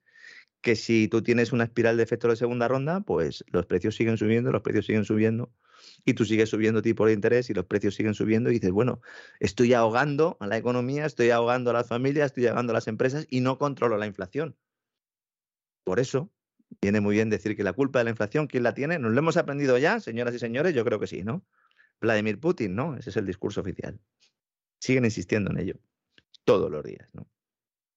Claro, la posibilidad de aplicar un nuevo plan de expansión cuantitativa, los famosos QE, es decir, compra de deuda con dinero creado de la nada, lo que se ha estado haciendo hasta ahora y ahora se deja de hacer, en los próximos años ya no, esto no es una teoría, ni una invención del economista jefe de Credit Suisse, eh, Zoltan Pozsar, al cual hemos citado aquí varias veces, sino que es un tema de debate en el seno del Banco Central de Estados Unidos y los mercados ya empiezan a descontar ese escenario, don César. Si uno mira la parte alta de la curva de rendimientos de los bonos del Tesoro norteamericanos, que es el principal indicador, siempre lo digo, uno se da cuenta de que el mercado lo que está diciendo es que va a haber bajada de tipos dentro de dos años. Entonces, si ahora suben tipos de interés y luego van a bajar en todos los años, pues ya sabemos cuánto tiempo va a durar la recesión, ¿no, César? Siempre y pues cuando. Sí, claro. siempre y cuando. Siempre y cuando la inflación se contenga. Porque si no se contiene, entonces tú seguirás subiendo tipos, pero como tendrás una recesión inflacionaria, no pues sales eso, Eso tiene mal aspecto, ¿eh? las cosas como son. Ese es el mayor riesgo y el elemento fundamental que explica todo lo ocurrido en la política económica y casi diría yo en la política internacional los últimos 20 o 30 años. Porque eso es lo que se está intentando aplazar. Y hasta este momento se había conseguido porque no había saltado al IPC, al indicador de precios al consumo. Esa inflación estaba, en esa, esa liquidez eterna estaba en muchos sitios, pero no en el bolsillo de la gente. Entonces, como no estaba en el bolsillo de la gente, no, no se utilizaba para comprar. Cuando llega el COVID, llegan esos confinamientos, la gente no puede gastar en buena medida y además se les entrega dinero por parte de las autoridades, en el caso de Estados Unidos, los famosos cheques, y eso genera que esa inflación ya sí se traslade a las rentas. La gran cuestión es, o una de ellas, los que diseñaron ese sistema de cheques y ese sistema de demanda artificial sabían que existía el riesgo. Si no lo sabían, hay que quitarlos de ahí, porque son unos inútiles, evidentemente, ¿no? Hay mucho inútil, ¿eh? también hay que tenerlo en cuenta, no en la Reserva Federal, pero sí en el ámbito académico mundial, porque las teorías eh, que se estudian en las universidades, la mayor parte de ellas eh, son erróneas. Entonces, claro, eso, eh, pero eso daría para otro programa, ¿no? Y la cuestión es, si lo saben, si saben que tiene esas consecuencias, ¿por qué lo hacen? Pues puede ser por dos elementos, ¿no? Uno, porque no tengan más remedio y crucen los dedos para que el efecto sea el menor posible sobre la estabilidad de la economía global, o que lo sepan y que quieran provocarlo, forzarlo y hacerlo en el momento en el que ellos quieran. Es imposible saber cuál de las dos tesis es, pero seguramente encontremos argumentos para ambas, ¿verdad, don César? Con toda seguridad, vamos, no me cabe la menor duda. Claro. Entonces, ¿cuál es la otra vía? ¿Cuál es la otra solución para quedarse sin hacer nada? Porque claro, el tema es, ¿y si meto el palo donde no debo? A lo mejor me cargo la máquina, ¿no? Entonces dicen, ah, pues una vía sería, y este debate también está sobre la mesa, es elevar el objetivo de inflación anual para cumplirlo. Es decir, si yo tengo que cumplir un objetivo del 2% anual, pues digo que eso es soleto, que con el nuevo paradigma económico el nuevo objetivo puede estar en el 4% o el 5%, y entonces subiendo los tipos de interés, a lo mejor sí llego ahí. Y esto permitiría ir poco a poco enjuagando la deuda, echándole agua al vino para facilitar el pago de la misma. Claro, que este plan es muy peligroso porque esto sí que puede derivar en un episodio hiperinflacionario que se lleve por delante el ahorro y el poder adquisitivo de los hogares. Esto ya sí que es jugar con fuego. ¿eh?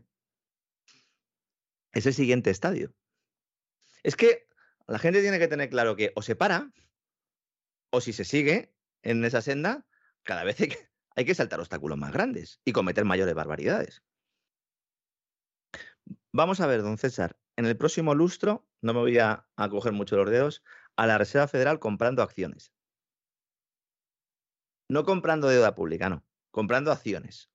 Empezarán con ETFs, por fondos y estas cositas. O sea, al final, vamos a ver, y usted me corrige si yo no lo he comprendido bien, el dinero de los contribuyentes, de un servidor que es ciudadano americano, por ejemplo, se lo van a llevar los empresarios. Eh, sí, efectivamente, ese es el, ese es el Por último decirlo de manera breve, Sí, al final llegamos ahí, claro, claro, porque si tú creas dinero a partir de la nada y estás haciendo una transferencia de renta del ahorrador y del que trabaja, del salario, al gobernante, que a su vez es el que unta al empresario para que le permita seguir en el gobierno, y en el caso del sector financiero son prácticamente lo mismo, empresarios y gobernantes, efectivamente esto es así. Muy bien. Y así se consigue- Me parece maravilloso, sí. Claro, y así, claro, la idea que tienen estos es, cuando digo esto, me refiero a lo que es la cúpula del sistema monetario y financiero mundial, que ya no estoy hablando del grupo de los 30, sino que estoy hablando de todos los banqueros centrales y los grandes eh, bancos de inversión, que son los que básicamente están manteniendo este chiringuito, porque esto es un chiringuito. Como hemos comentado también en muchas ocasiones, ¿no? Es un chiringuito mal puesto, las sombrillas están mal puestas, llega un poquito de aire, se lleva la sombrilla y a lo mejor se le acaba clavando al señor ese, ¿no? Que estaba intentando leer el ABC, la playa, porque ya sabe usted que en la playa en España se compra el ABC, sobre todo en Andalucía, porque tiene grapas. Y entonces la, Y No sé, La- sí, sí, lo sé, lo sé, me, me consta que es así. Es más, yo creo que el ABC aguanta en Andalucía no porque sea una institución de Sevilla, sino por las grapas. O sea, si no, Estaba no allí, lo eh, compraría ni Blas. estado, ¿qué te estaba allí este fin de semana, te voy a confesar, estaba allí y es que lo he visto in situ.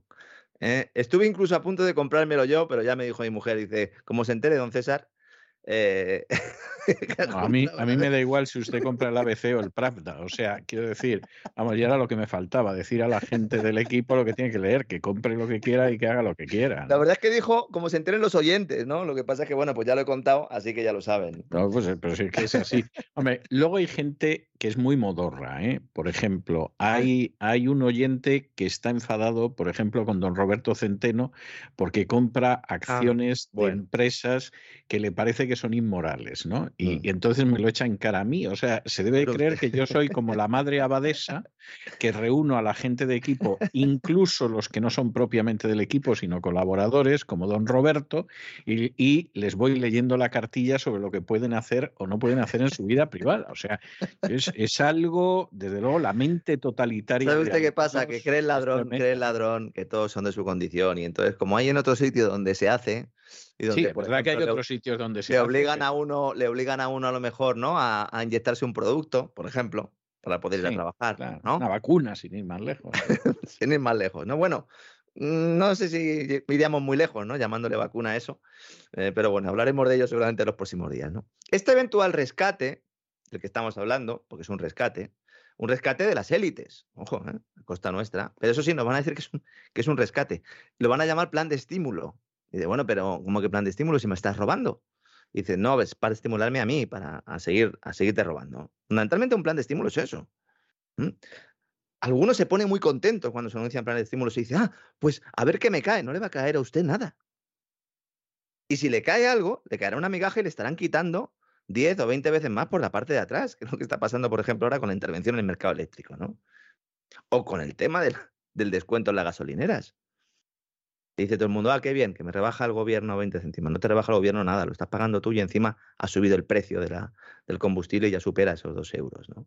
Como digo, este eventual rescate no llegará hasta dentro de un año o dos. Y mientras tanto, los problemas continúan, sobre todo entre las empresas que se dedican a vender bienes de consumo, especialmente los minoristas, cadenas de supermercados, textiles, los que venden directamente al gran público, en definitiva.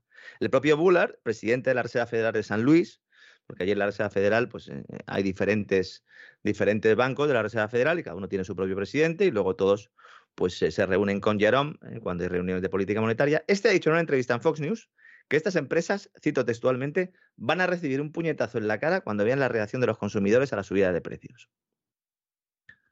Una expresión que me ha recordado, bueno, obviamente a don Gustavo Vidal y sobre todo la famosa frase del boxeador Mike Tyson, ¿no? Que decía que todo el mundo tiene un plan hasta que les dan un puñetazo en la boca, ¿no? Decía Sí, pues en esas estamos, sí. Lo que pasa es que aquí puede ser hasta un golpe bajo. Claro, eh, el- la pregunta venía para que él contestara eso, porque decían, bueno, es que mm, ahora mismo muchas empresas están rehaciendo eh, sus planes estratégicos, están viendo que no van a ingresar suficiente, las cadenas de alimentación están diciendo que van a tener que trasladar a los precios pues la subida de los costes y este decía, ya, ya, tú traslada todo lo que quieras, es que a lo mejor te dejan de comprar, socio. Es que existe una concepción del tema del precio final que también es errónea y que los enseñan en las universidades y la enseñan mal. El precio que tiene un producto no es igual al coste más un margen. El precio que tiene un producto es el que está dispuesto a comprarte el producto, ya está. Y tú te puedes haber gastado 100, 200 dólares en hacer un anillo que si te lo compran por 5 dólares, te tienes que aguantar. Porque el precio de mercado lo establece eso, el mercado. Por eso los empresarios no quieren que haya mercado. Para poder establecer un precio y que te tengas que aguantar y pagarlo. Y claro, hay bienes cuya demanda eh, pues es bastante inelástica. Esto quiere decir que aunque tú tengas menos dinero, aunque tengas menos poder adquisitivo, sigues consumiéndolos. El ej- el ejemplo que siempre se pone es el de la comida. Pero claro, hay comida y comida. Y va a haber determinadas empresas que van a ver cómo sus ingresos se reducen. Claro, cuando esto llega a la alimentación, don César, es que ya ha pasado por muchos sectores. Se lleva mucho tiempo hablando del tema tecnológico, ¿no? Qué pasa con el Nasdaq, qué pasa con las compañías tecnológicas. Y hay algunos datos que nos indican que estamos en un pinchazo de burbuja como la del año 2000, pero bueno, hay gente que todavía sigue pensando que esto tiene recorrido, pues cada uno que haga lo que quiera. Hoy Snapchat, que es una empresa, se dedica a, es una, una red social, en realidad es una aplicación que se utiliza para hacer fotos y te pones sombrero y mm, hacer el idiota, básicamente. Yo ya es que me ha pillado mayor, don César, no sé si soy boomer o, o no, pero no termino de ver el asunto, pero los chavales, pues parece ser que sí, y es una gran empresa. También, mm, bueno, pues ha arrastrado eh, con su caída de hoy a diferentes redes sociales. ¿Por qué ha caído Snapchat? Porque han dicho eh, que van a hacer un profit warning. Esto que se lo aprenda ya el personal, lo del profit warning, porque va a haber muchos. Esto es cuando una empresa empieza el año, tiene un plan estratégico, ha comunicado al mercado unas estimaciones de beneficios y de ingresos más o menos infladas y de repente se da cuenta de que no le va a cumplir ni de broma. Y entonces, para que no venga el palo que tiene que venir cuando presenten cuentas, presentan primero un profit warning, que es decir, oye, chavales, que tengo que rehacer el plan estratégico, que tengo que modificar esto, que mira que me he equivocado, que la demanda no va a ser tanta, que mira que hay unos problemas. ¿Qué problemas? Ucrania, Putin, esto está complicado. No sé si mm, escucharemos también. Le están sacando, le están sacando un partido a Putin verdaderamente impresionante. Putin está a un centímetro de convertirse en el dios tapagujeros. Usted sabe que, que, durante muchos siglos, cuando no había una explicación de algo, porque hay una tormenta, porque cae un rayo, etcétera, pues bueno, todo se le atribuía a la acción directa de Dios y entonces era lo que se llamaba el dios tapagujeros. Claro, el dios tapagujeros iba perdiendo terreno a pasos agigantados, pues a medida que se iban descubriendo cosas, ¿no? Y aquí pasa lo mismo con Putin. Es decir, al final Putin se ha convertido en una especie de fenómeno tapagujeros que explica todo tipo de males hasta que, claro, se vaya conociendo la verdad, como, como pasa con el dolor de muelas o las tormentas, etcétera, y se vea que no tiene nada que ver en el asunto. Estamos empezando a ver ya cómo el personal empieza a abrir los armarios. Algunos llevaban oliendo desde hacía tiempo y los abren, entonces nos encontramos los cadáveres ahí y dicen, no, yo no he sido, ha sido Putin, ¿no? Todo es culpa de Putin. Pues no, señores. Este es el principal indicador que nos, que nos señala dónde está el problema. Va a haber empresas, grandes empresas, las pequeñas, muchas de ellas ya están en este proceso, que van a tener problemas. Una cosa es el valor de la cotización, la capitalización bursátil, es decir, lo que la compañía vale en bolsa, y otra, pues lo que tenga de tesorería, deuda, etcétera, etcétera. En condiciones de mercado más o menos libre, pues deberían de tener una relación, pero muchas veces no es así. ¿Por qué? Pues porque como hay una manipulación clara, ¿no? Esa planificación monetaria de la que hablamos siempre, esa liquidez que se ha ido gestando ha ido en buena medida a, gestores y a inversores que lo que han hecho ha sido ponerlas en bolsa y han eh, provocado una distancia notable entre los fundamentales de las compañías y lo que realmente y lo que realmente eh, han recibido. Entonces ha habido una especie de doping que empieza la desconfianza y vamos a empezar a ver movimientos de este tipo que nos indican, insisto, que hay un problema, ¿no? En este contexto ha salido JP Morgan, que se ha dado cuenta de que la semana pasada la lió. El banco de inversión que hace unos días alertaba sobre el incremento de los créditos al consumo, ha sacado una nota y ha dicho, no, no, tranquilos, no esperamos un incremento notable de los impagos por parte de los hogares este año y el que viene. Y dicen, abro comillas, ¿eh? Porque las familias aún no han drenado los saldos de caja que engordaron durante la pandemia. Ya cosa narices, ¿eh? Es que, es que o sea, los saldos de caja que engordaron durante la pandemia. Es que lo oyes y dices, se necesita ser criminal para decir una cosa parecida. ¿eh? O sea, es que es algo tremendo. Que alguno habrá ahorrado, que ha ahorrado, pero esto es como, está, parece que está hablando de un cerdo que van a matar. No, las familias aún no han drenado los saldos de caja que engordaron durante la pandemia. Y entonces ahora que van a drenar esos saldos de caja. Y eso es bueno, que drenen los saldos de caja. Y si no lo hacen por miedo es bueno también. Ahora es un argumento muy tramposo, porque el hecho de que le quede dinero en la cuenta corriente a una familia, en el caso de que le quede, porque en términos globales sí que el ahorro, eh, pues o se produjo una demanda embalsada en aquellos momentos, a ver qué queda esa demanda embalsada, los datos no nos dicen que absolutamente nada, pero bueno, los bancos de inversión siguen con esto. Pero como digo, ¿qué implica el hecho de que le quede dinero en la cuenta corriente a una familia? No implica que vaya a poder devolver préstamos el año que viene. Sobre todo si basa su consumo en el gasto a crédito. Sea como fuere, lo cierto es que volvemos a tener esa sensación de que esto lo hemos vivido antes. No hace mucho tiempo. En 2007 nos decían que todo iba bien, mientras las financieras hipotecarias las pasaban canutas. Y no fue hasta que cayó Lehman cuando nos dijeron de golpe y porrazo que llegó otra crisis. Pero hay que ir a la hemeroteca y ver cómo esto ya venía de mucho antes. Los problemas estructurales son los mismos, aunque coyunturales tengamos otros, sobre todo derivados de esa crisis energética provocada por esas políticas de Agenda 2030. Los problemas de suministro energético están ya afectando también a los estadounidenses, a pesar de que son una potencia mundial exportadora de hidrocarburos. Y esto sí le puede pasar factura a Biden. ¿eh? Porque es que, claro, Biden ha conseguido clientes cautivos en Europa tras las sanciones a Rusia por la guerra de Ucrania, pero en estos momentos hay riesgo de cortes de suministro de combustible en la costa este de Estados Unidos, don César. Hombre, naturalmente, naturalmente. Y no le hablo del precio de la gasolina, porque bueno, lo del precio de la... Vamos a ver, para que se haga usted una idea y, y mencionándole palabras de un conductor, esta mañana hará cosa de un par de horas. O sea, más cerca, casi imposible. el precio del galón de gasolina en Estados Unidos de la pandemia o del coronavirus para acá se ha multiplicado por cinco. Cinco. Es decir, eso estaba a un dólar, está ahora a cinco. Bueno, pues usted me contará, porque además Estados Unidos, ¿por qué tendría que suceder eso? Si nosotros nos autoabastecemos de petróleo y se supone que además somos exportadores netos y, todo lo demás. Bueno, pues la gasolina se ha multiplicado por cinco.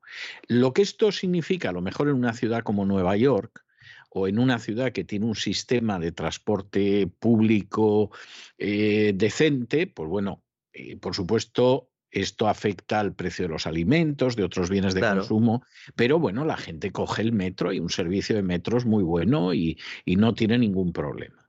Pero en una ciudad como por ejemplo Miami, que no tiene mm, algo que se parezca medianamente de cerca a un sistema de transporte público, hay autobuses y hay algún tren, pero vamos, eh, salvo que tenga usted la suerte de vivir en una calle que tenga la parada de autobús y luego que tenga que ir a un sitio donde esté también una parada de autobús, lo cual sería algo tan paranormal que Iker Jiménez le podría dedicar un programa.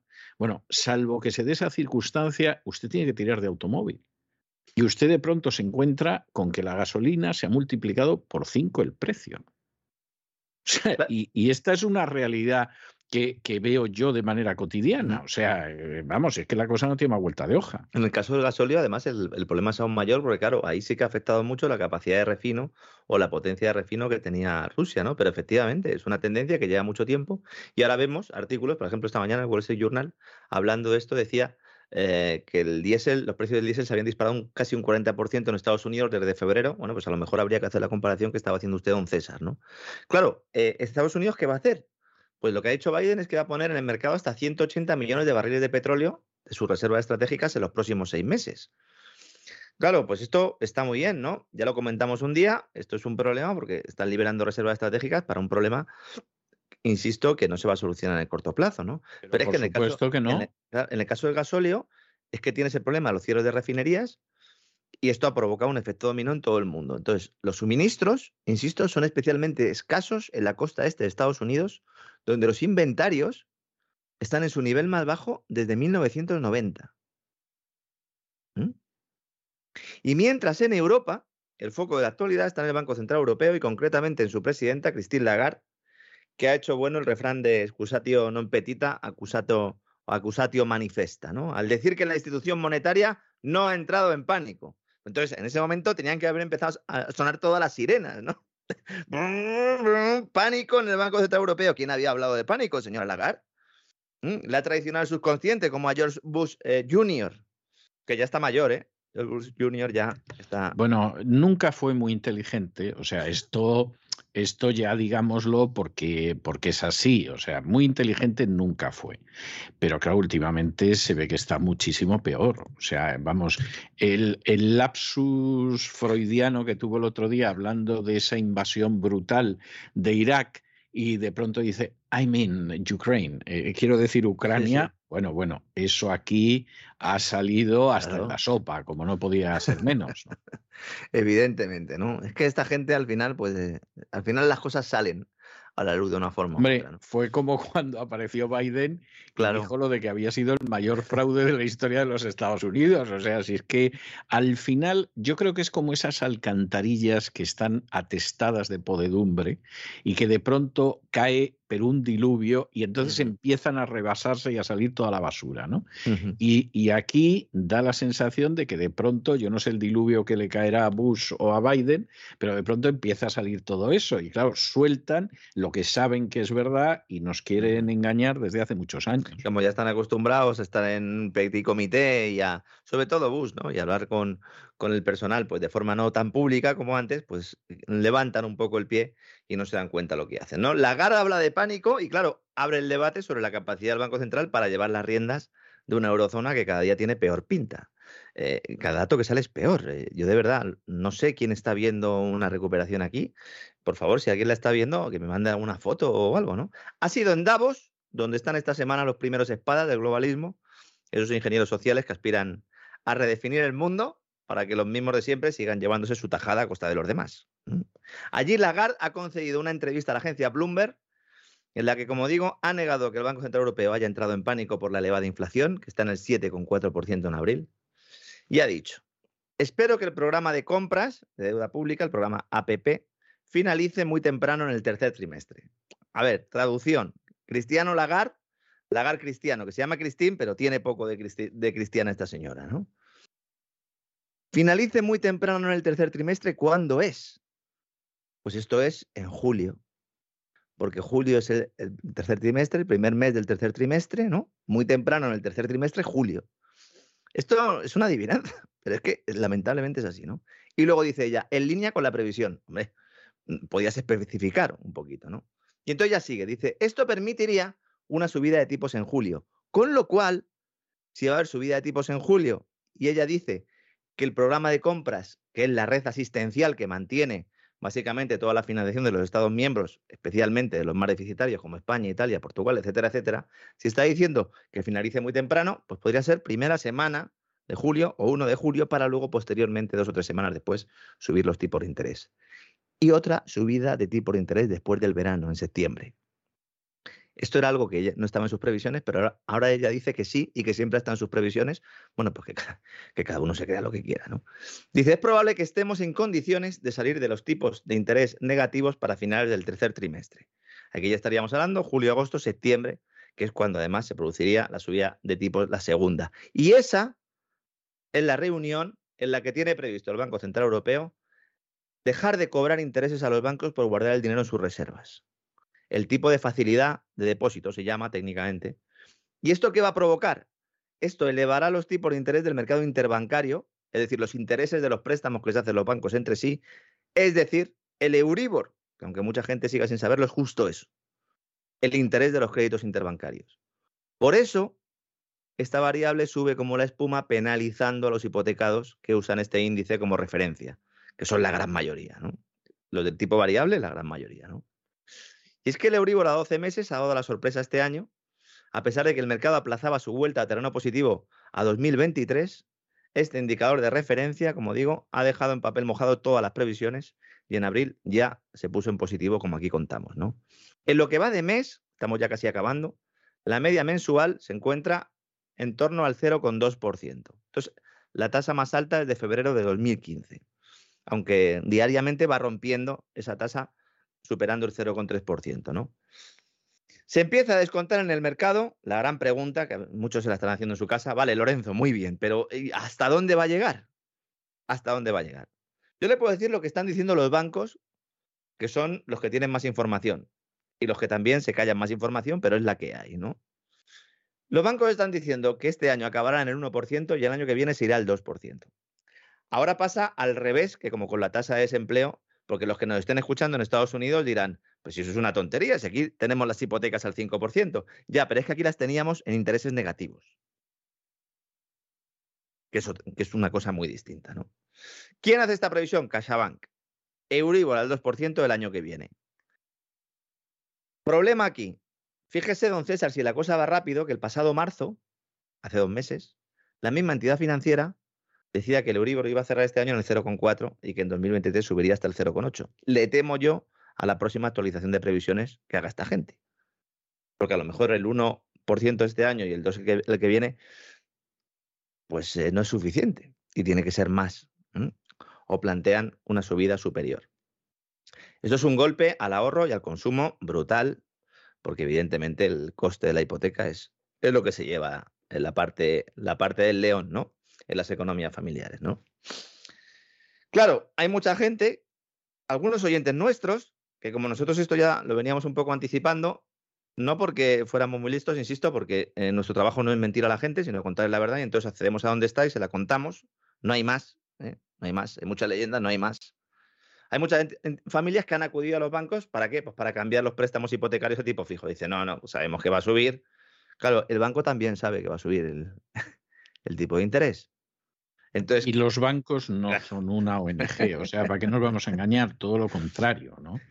eh, recordarían más bien a, cierta gente, a cierto ente más bien que se dedica a clavar los colmillos y succionar sangre con fruición.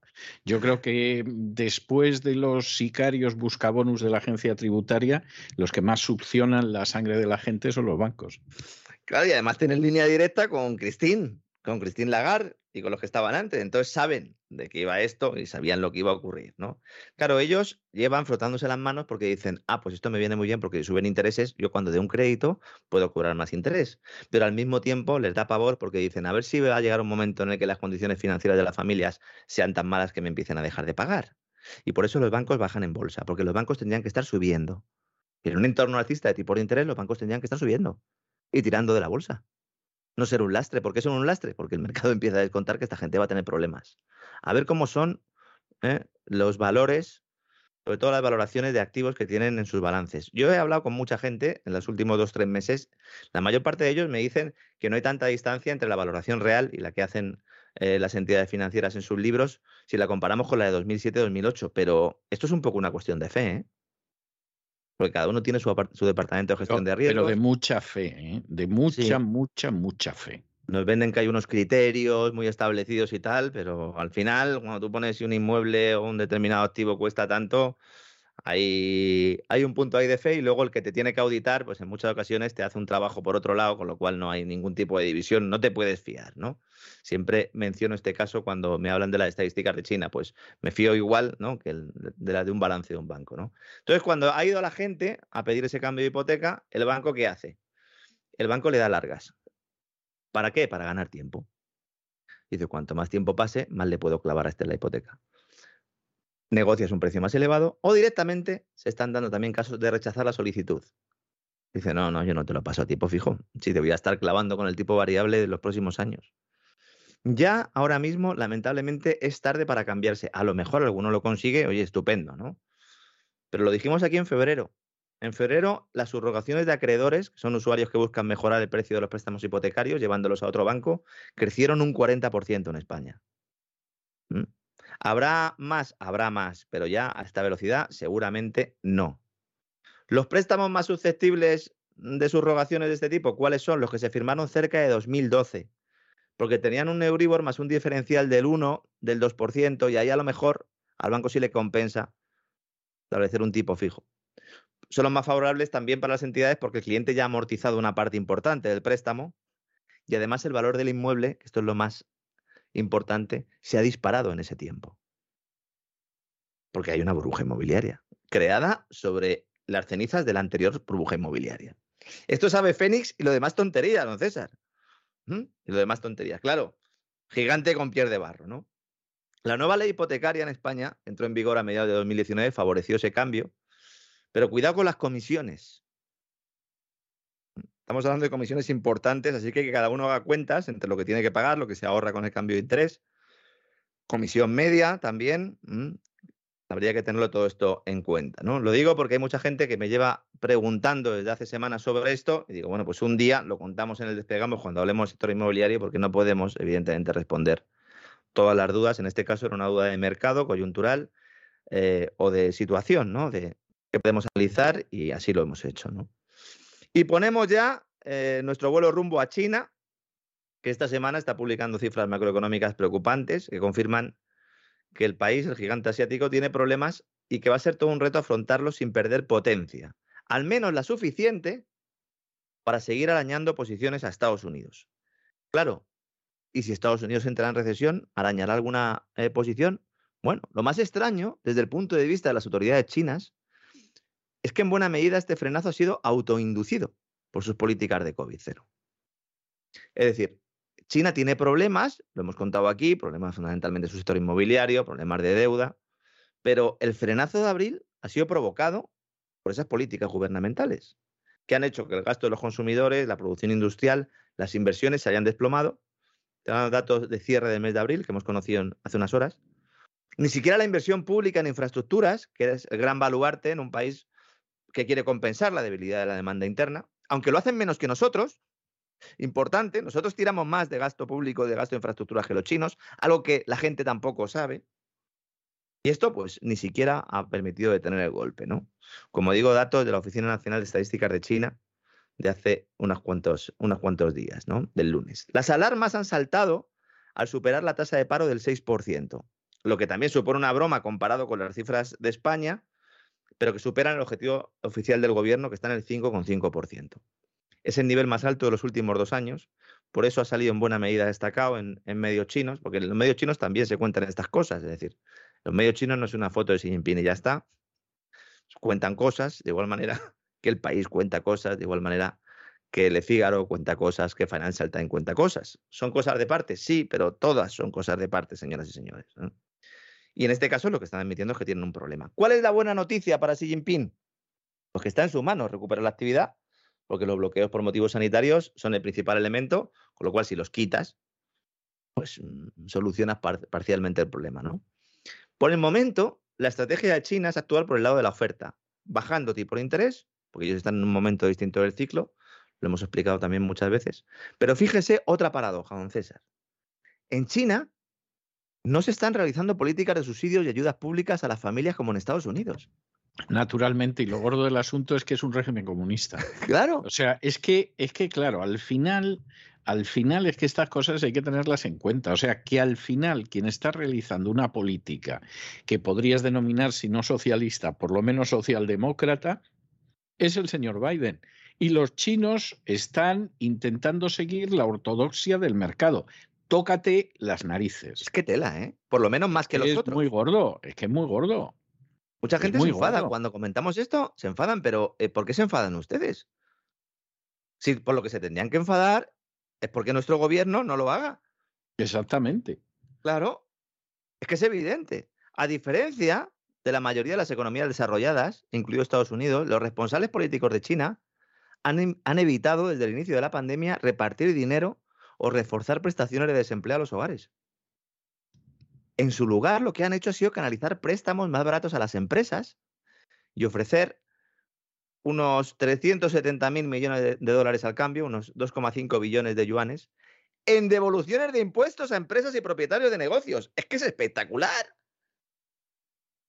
Me he ido al Wall Street Journal porque digo, a ver cómo lo cuentan, y había un párrafo perdido y allí lo ponía también. Hasta el Wall Street Journal, claro, con la cara roja de vergüenza. Pero ¿cómo que China está bajando, está devolviendo impuestos a la gente? Está bajando la fiscalidad. Pero estos no eran los de que te quitaban todo el sueldo y que te tenían en un campo de concentración. Que no estamos diciendo que sea una economía liberal, estamos diciendo que comparado con nosotros, tienen elementos de economía liberal. Es que la competencia salvaje que hay en las pequeñas y medianas empresas, sobre todo en el ámbito tecnológico, que eso además está orientado a generar eh, eh, eh, excelencia, es el capitalismo más salvaje. Porque claro, incluso mm, se hace un poco la vista gorda con determinada, no corrupción, pero sí con, con competencia que, consideraríamos desleal y que allí dicen, te fastidias. Porque quiero que salga el producto, que salga, que sea el mejor y que sea uno de los mejores del mundo. Luego ya veremos si le metemos dinero del Estado a la empresa, si hacemos un fondo de inversión aquí, ya veremos si se lo vendemos a un país de África, vamos a ver la ruta de la seda, cómo lo posicionamos. Sí, esa intervención es clara, pero en la gestación de la idea no participa casi nada el Estado. Y hay muchos liberales que siguen empeñados en no ver esto. Esa es la clave del éxito de China. Esa. Y luego, claro, cogen pues esa visión a largo plazo que como buen planificador tiene sus errores, pero claro, en el país de los ciegos el tuerto es el rey. Totalmente. y además, y además, vamos a ver, y, ya no tanto que sea una planificación a largo plazo, sino que es una planificación que no depende de las próximas elecciones. Es decir, vamos a ver, los dirigentes chinos pueden adoptar decisiones que sean erróneas, no cabe la menor duda. Pero las decisiones que adoptan que son erróneas no son a sabiendas de que son erróneas simplemente porque a ver qué resultados sacamos en las elecciones de midterm, por ejemplo. ¿eh? Entonces, claro, eh, primero, el margen de error lo reduces porque tú estás en otra cosa. El margen de error todavía lo reduces más porque las decisiones que tú tomas son decisiones para que funcione bien el país no para que se llenen los bolsillos los empresarios y demás grupos de Claro, porque aquí también hay planificación, aquí también hay planificación al margen de las elecciones. de esos intereses, de ese complejo militar industrial, de ese Silicon Valley, de ese gobierno en la sombra, de ese Deep State, cada uno como lo quiera, tienen su plan a largo plazo y lo van cumpliendo. Pero claro, pero claro su, plan, su, plan, es para ellos solo. Exactamente, y no para nosotros. Y además, esto es tan así y resulta tan terrible que ya viene la próxima gorda, lo saben, porque lo saben seguramente con muchísimos más detalles de lo que podemos saberlo nosotros, y ya nos están diciendo que el agujero suyo lo vamos a pagar nosotros. Y que compartas la, nevera con la y, Y como lógicamente vamos a llegar a una situación más miserable para nosotros que no para ellos, pues ya nos están diciendo, pues eso, que compartamos la, nevera. No, si esto va en un plan que al ritmo que va la cosa, vamos a acabar en las comunalcas de la Unión Soviética, es decir, al final vamos a acabar en pisos comunes, compartiendo cocina y compartiendo el baño y, compartiendo otras cosas. Pero todo muy cool, todo muy sostenible, todo muy, inclusivo, sostenible y todo en unas ciudades inteligentes, claro, digitalizadas, con una gran democracia, ¿verdad? Una gran libertad y, no y por supuesto, eso a quien no le va a pasar, porque eso es lógico, es a Bill Gates. A buenas horas va a estar Bill Gates o Soros, si es que Soros llega a sobrevivir a todo esto y sigue viviendo todavía algún año más, viviendo de esa manera. Alguna ouija le harán, alguna ouija le harán para que vuelva a disfrutar un poquito. Sí. Y a buenas horas va a renunciar Bill Gates a las hamburguesas, que son su plato preferido. O sea, pero a buenas horas. Ya podemos ir esperando a que efectivamente renuncie a las hamburguesas, que lo llevamos claro. La locura de todo esto llega hasta tal punto que los señores de Wall Street Journal, en el artículo en el que hablaban de todo esto, ¿no? citaban académicos chinos criticando al gobierno chino por no dar ayudas. Decían, oiga, es que esta gente eh, no se está subiendo al carro de la destrucción del mercado. Claro, no sabemos si les saldrá bien el plan a los chinos, pero es indudable que cuando muchos hablan de la economía china no tienen ni idea ni de la filosofía, ni de las medidas de política económica adoptadas para capear los temporales, ni de muchas otras cosas, ¿no? Gente dice, esto es una defensa de China. Nosotros estamos hablando de aspectos positivos y que explican cómo un país considerado como un país de planificación comunista clásico nos está comiendo la tostada, señores. Y si quieren podemos seguir hablando de si los chinos son mejores o peores, pero nos están comiendo la tostada.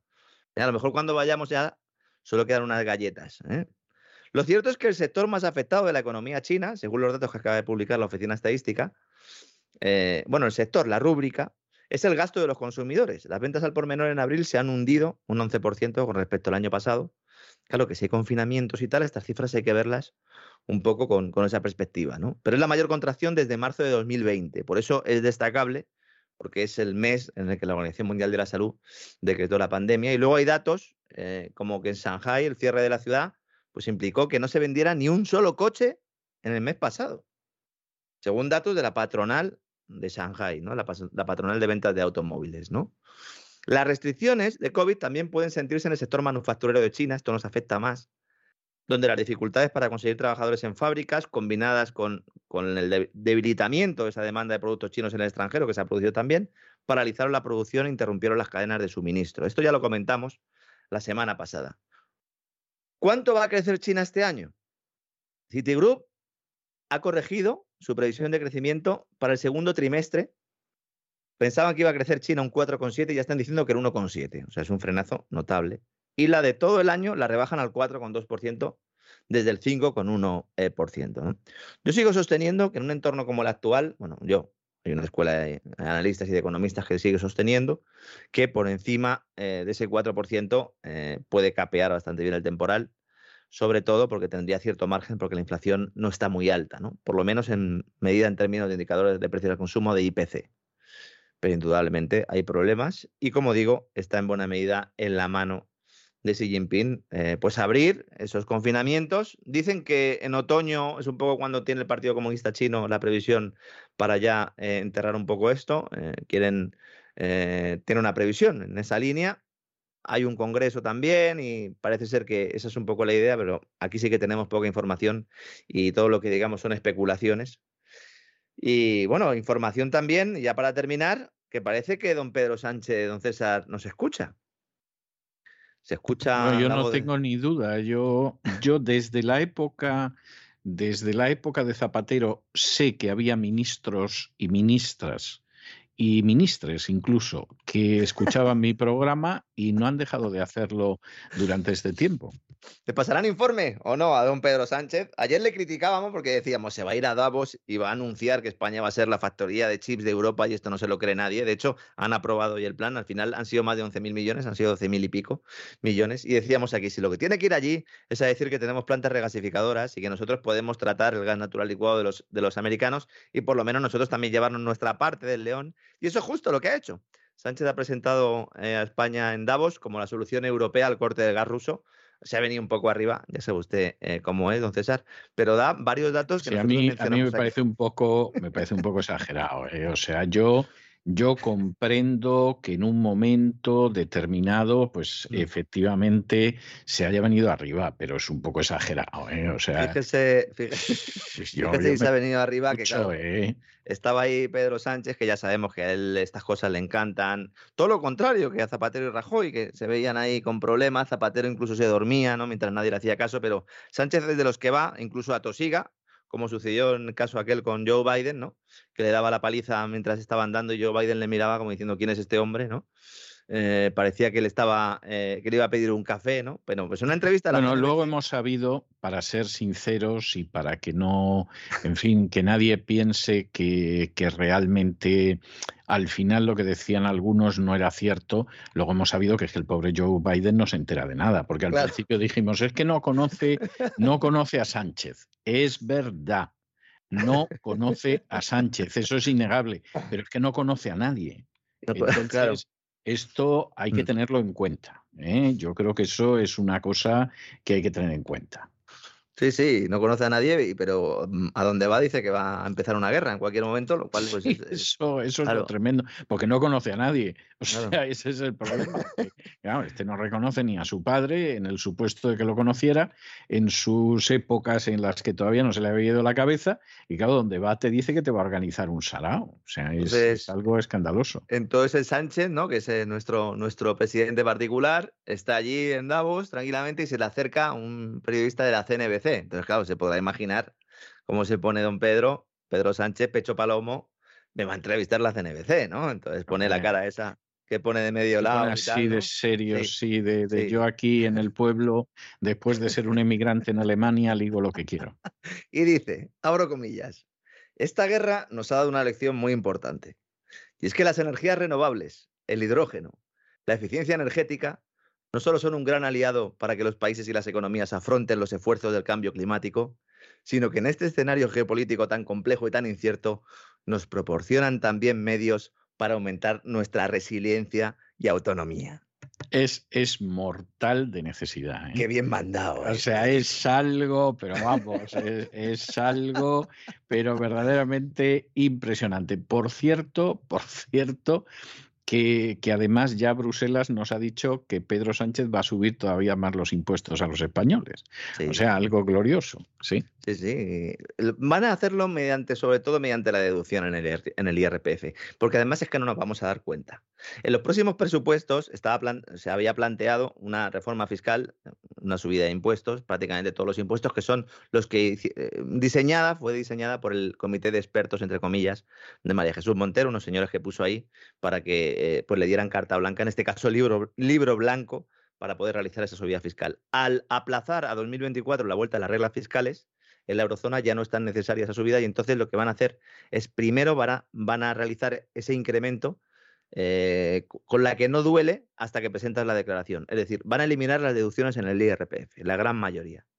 Y con eso sacas entre 30 y 40 mil millones de euros, que va a ser la subida de impuestos eh, que no veamos hasta que presentemos la declaración. Y luego ya, pues seguramente venga otra. Aún así, no descarto, seguramente algún pequeño impuesto eh, se pondrá y además bajo el criterio de sostenibilidad, porque ahora para poner impuestos todo es por la sostenibilidad de las pensiones, también por el tema del cambio climático y esa es la excusa fundamental que se va a emplear. Eso sí, pues nada, si alguno tiene problemas en su casa, no tiene tostador, lo que sea, pues que vaya al vecino y en lugar de pedirle la sal, pues directamente que se siente a desayunar con él. Eso es lo que nos dice el mismo gobierno que nos habla de resiliencia y autonomía en el aquelarre globalista de Davos, del cual hablaremos largo y tendido en cesarvidal.tv. Vamos a preparar un programa, no sé si doble, pero desde luego hay mucho contenido en las próximas semanas para contarle a nuestros queridos suscriptores, los que nos ayudan, los que nos echan una mano ahí también en el canal, pues de qué va esto de Davos 2022, que es Davos Revisited, porque ya tuvimos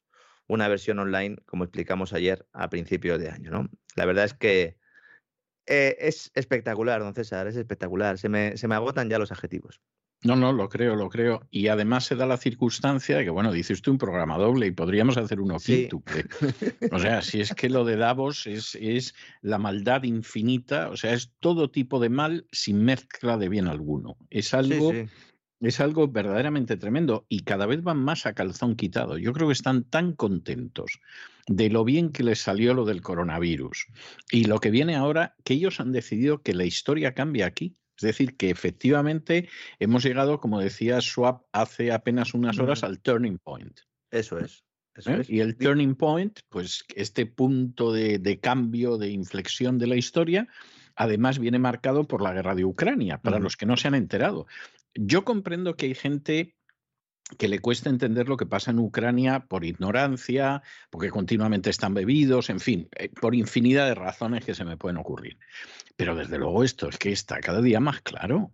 Es que el, propio, está cada día más claro. El propio presidente del Foro Económico Mundial ha dicho no solo que estamos en un turning point, que estamos en, en, pues eso, en un cambio a nivel global, sino que es hora de que ellos, esas élites, redefinan el nuevo mundo. Exactamente. Y que la reunión de Davos de este año es la más importante desde el año de la historia. En los años 70. Y según estoy hablando con usted, yo entro en la página del web, webforum.org. Ahí se pueden, ahí tienen todo el contenido, porque esta gente se gasta una pasta tremenda en, en, en pues en, nutrir su portal, eh, lo cual agradezco porque así les puedo pillar rápidamente y luego explicárselo a nuestros amigos. Y se en directo, pues van poniendo algunos titulares y algunas noticias que van saliendo en el foro. La que está ahora mismo abriendo la página es impulsar la resiliencia LGBTQI a través de la equidad. En una era de crisis mundiales simultáneas, todas las comunidades marginadas están en riesgo. Con el aumento de la retórica anti-LGBTQI en algunas partes del mundo, ¿cómo pueden las empresas y el gobierno trabajar juntos para incorporar la inclusión y que las comunidades LGBTQI sean más resilientes? Espectacular. Es espectacular, don César. Pero es evidente. O sea, es evidente. Los que digan que no hay una agenda globalista, yo es que ya no sé si son tontos de capirote o qué. Los que dicen que la agenda globalista y el gran reseteo es cosa de los buenos, lo mismo. Pero los que dicen que están en contra de la agenda globalista y están tragando con todo esto como si tuvieran una boca del tamaño de un bebedero de patos, bueno, ya eso me parece el remate. Sí, el problema es que cuando se den cuenta, si en algún momento dado se dan cuenta, el abismo va a ser tal que en muchas ocasiones no se van a bajar del burro, porque bajarse del burro eh, denota humildad y denota una serie de, de facultades y de virtudes que muchos de estos no tienen, ¿no? Pero sí, sí, y generará problemas psicológicos a más de uno, ¿eh? cuando se dé cuenta realmente de que está trabajando para el mal, porque muchos de ellos ni siquiera son conscientes. El, concepto del tonto útil, que parece que últimamente está muy desarrollado, César. El alcohólico útil tampoco cree usted que, se puede desperdiciar, ¿eh? o sea, hay de todo, hay de todo y, en fin, y, el que tenía un nazi en el árbol genealógico útil ya es el recuento, porque bueno, eso ya... Bueno, a lo, mejor puede, a lo mejor puede llamar a Klaus Schwab y hablar de cuando eran chavales. Sí, ¿Eh? efectivamente. En fin, muchísimas gracias por todo, don Lorenzo, y nos volvemos a encontrar mañana porque esto no se acaba, esto es un sin parar para ser. Mañana, mañana seguimos. Mañana vamos a hablar además de las pensiones en España y de un informe de BVA que le deja a uno también eh, el cuerpo malo. El cuerpo de maravilla. Muy bien. Un abrazo muy fuerte. Hasta mañana, don Lorenzo. Hasta mañana, don César. Un abrazo. Money makes the world go around, it makes the world go round. La economía que se fue con Roberto Centeno.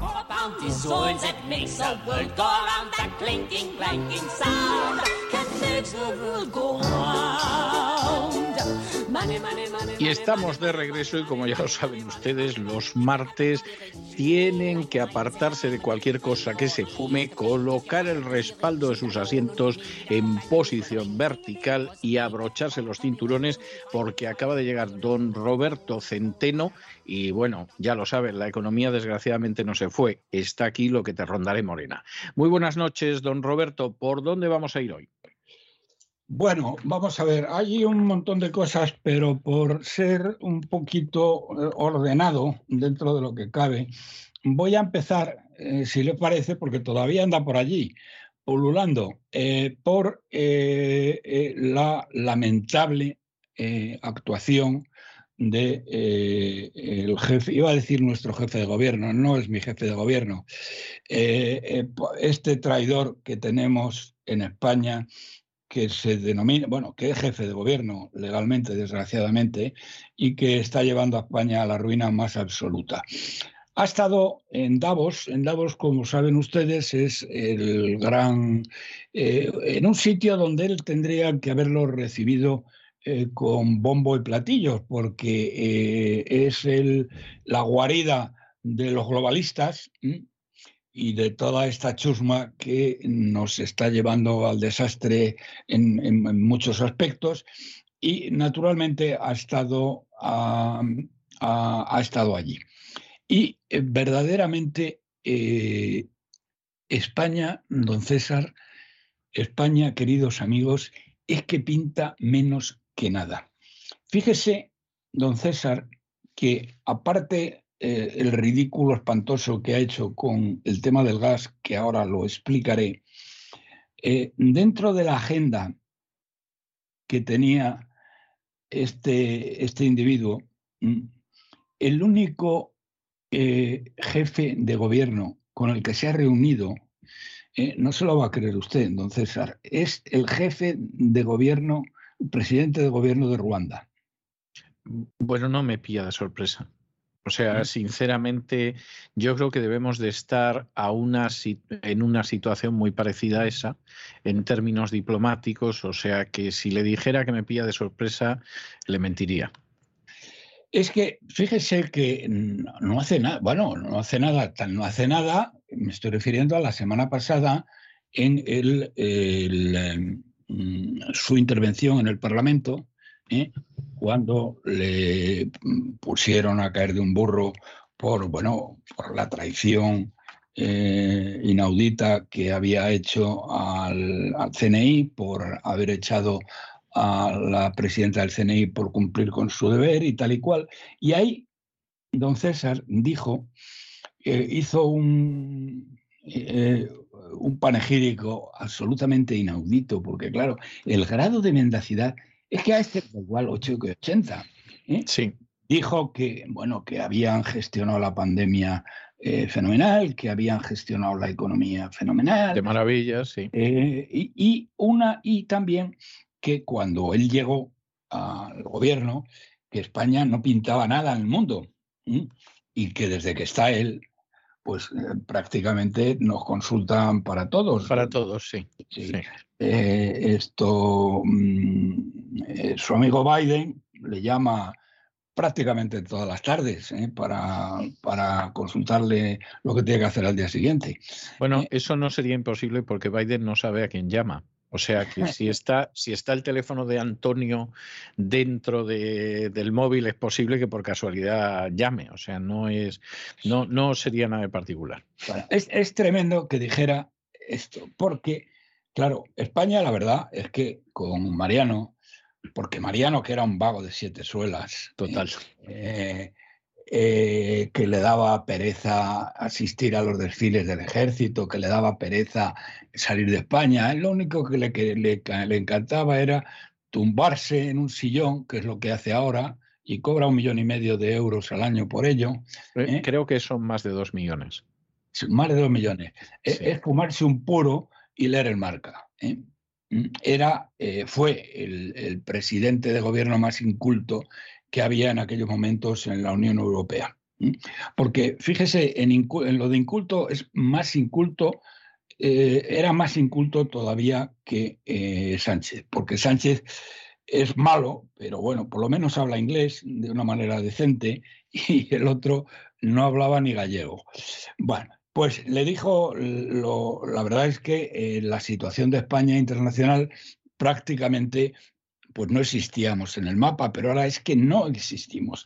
Entonces, fíjese que de la gente política que recibió, eh, la gente política que recibió eh, el, presidente de Ruanda, la gente se pregunta, y dice, ¿a qué coño eh, se ha reunido este con el presidente de Ruanda?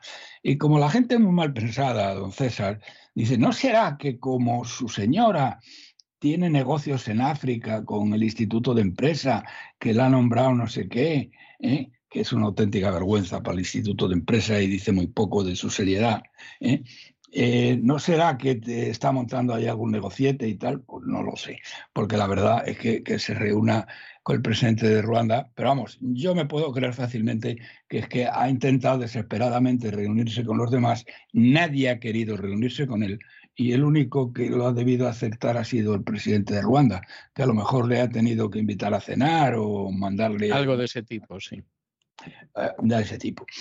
Luego se ha reunido con una serie de personajes que yo inicialmente no entendía por qué, ¿eh? y luego lo he entendido. Mm, se ha reunido con el presidente de Qualcomm, el presidente de Cisco, mm, el presidente de Intel, eh, eh, estas empresas que les estoy diciendo son los líderes norteamericanos de fabricación de microchip. Eh, Qualcomm, Cisco y Intel. Y yo, coño, estos tíos, ¿por qué se habrán reunido con, aquí con el sátrapa?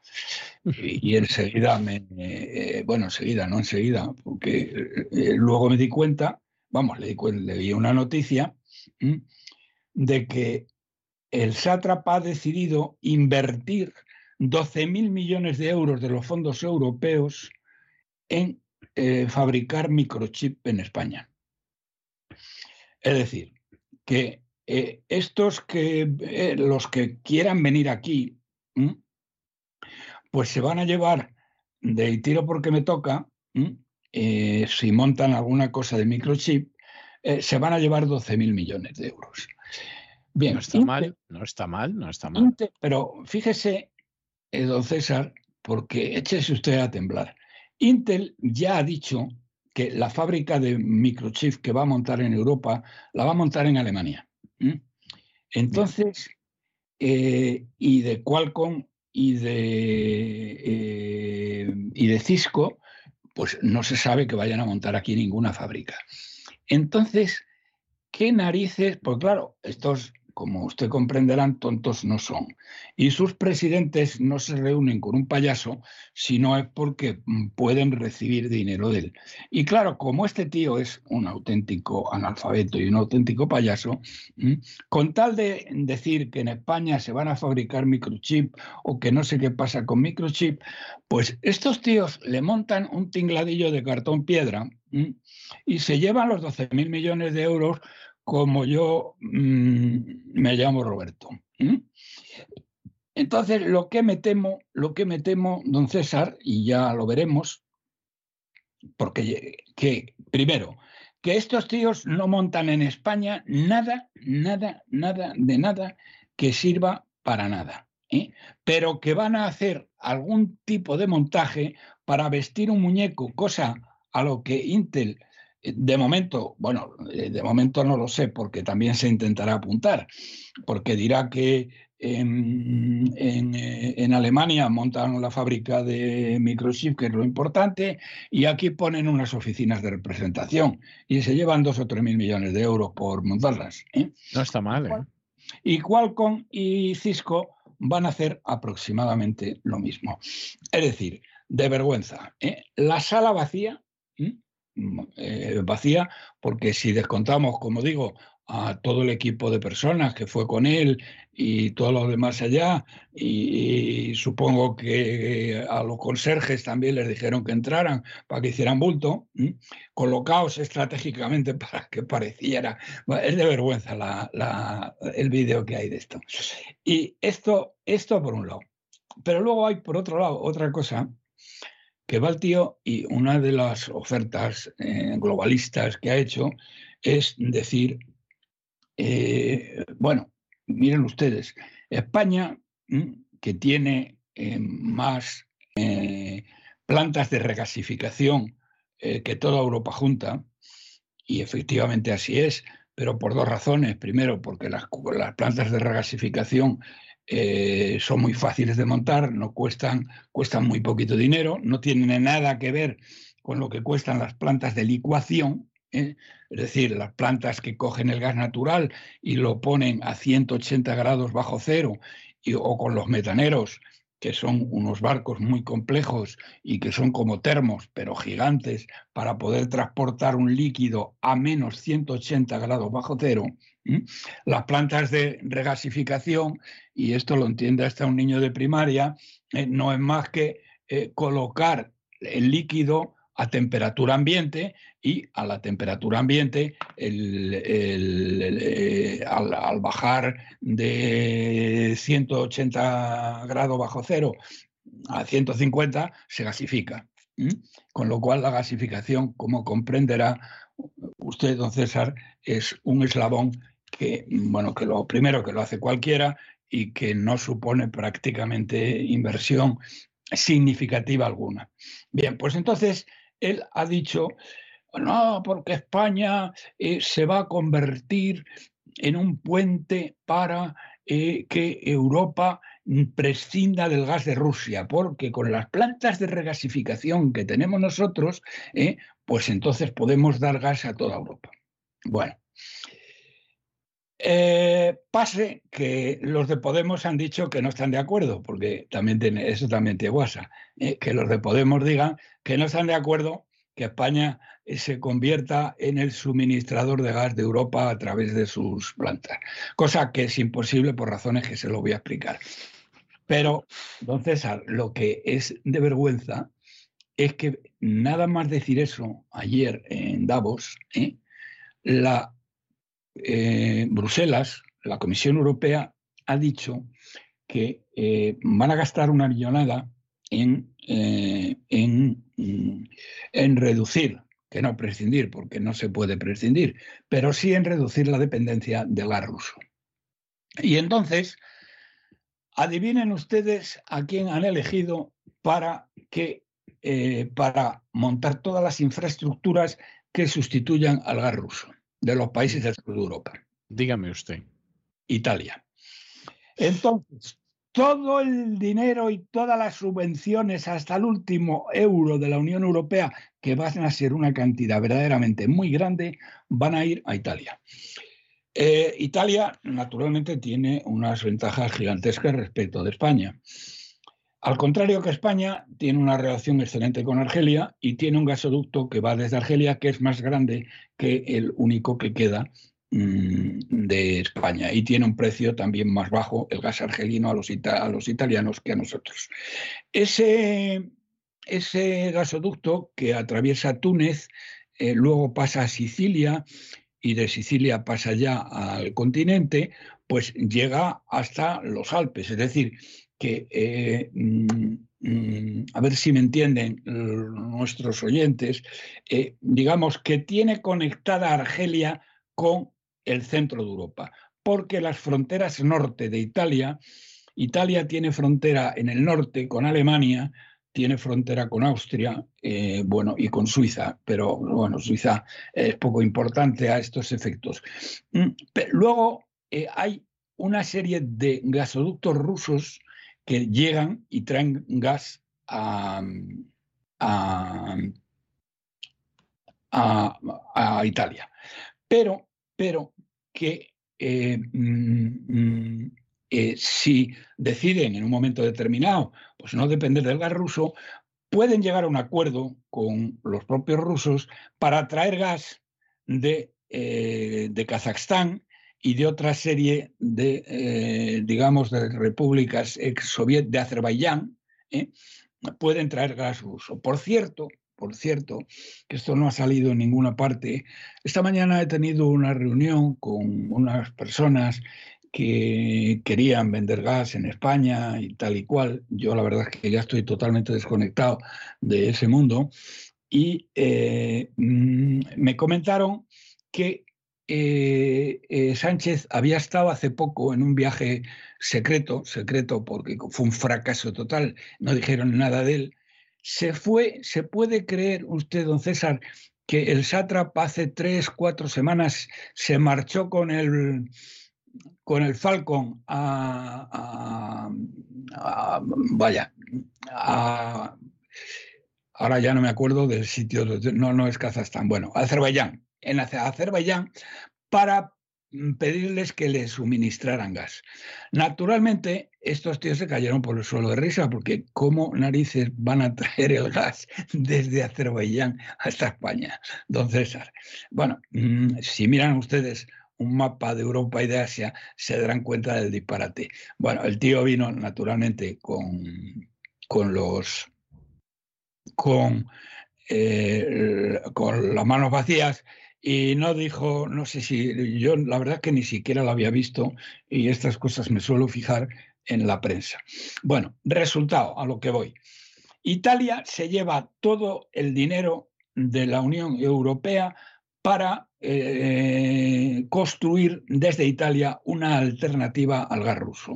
Es decir, que los, eh, los mm, eh, terminales de regasificación lo van a construir en Italia con dinero de la Unión Europea y los terminales que ya están construidos en España, que han construido las empresas que operan aquí, y que nos explotan como a chinos porque son un monopolio macizo y pagamos el gas más caro de toda Europa, mm, don César, ¿eh? pues se los van a tener que meter por donde yo me sé. Pero hoy ¿eh? las carcajadas... Qué mal asunto, qué mal asunto. ¿eh? ¿Eh? Qué, mal asunto. las carcajadas en Davos y de la prensa europea eh, con este imbécil diciendo que ofrecía España y eh, simultáneamente a las pocas horas sale la noticia, también es mala suerte, don César, ¿eh? También es mala suerte, porque coño, podían haber esperado un par de semanas, les daba igual, ¿no? Pero es que a las pocas horas la Unión Europea dice todo el dinero de Bruselas, todo, no, hasta el último euro, para Italia. Italia es el país donde vamos a canalizar todos los esfuerzos de la Unión Europea para llevar, para sustituir gas eh, de, Rusia. Porque el gas, por ejemplo, que venga de Qatar. Eh, bueno, llega a Italia con toda facilidad y a diferencia de España, que no está conectada mm, por gasoductos de transporte importantes, nada más hay unas conexiones muy pequeñitas de intercambio con Francia, pero un gasoducto que propusimos hacer nosotros hace ya muchos años, un, gran gasoducto que iría por la costa mediterránea y por el Ródano hacia Alemania para traer gas de Argelia, eh, no se hizo y no se va a hacer. Y además cuesta, eso cuesta muchísimo dinero, un auténtico ojo de la cara. Y como el dinero va para Italia, lo único que van a hacer es reforzar los oleoductos italianos que ya llegan hasta el centro de Europa y no construir un oleoducto en España. O sea, que es una tomadura de pelo, eh, bueno, es un ridículo eh, verdaderamente, verdaderamente eh, inaudito el que hace este payaso. más, más cosas. Fíjese, don César, también otro tema relacionado con los microchips. Ahora, este payaso se le ha ocurrido, porque alguien le ha dicho que los microchips son muy importantes, no tiene ni idea de lo que es un microchip, ni para qué, y que, mm, y que eh, sería conveniente hacer microchip. Bien, ¿sabe usted, don César, esto, y lo saben los oyentes, porque ya se lo conté, cómo en España se ha desarrollado una auténtica guerra santa, una auténtica cruzada contra el desarrollo de nuestros recursos energéticos y minerales, sobre todo los minerales importantes.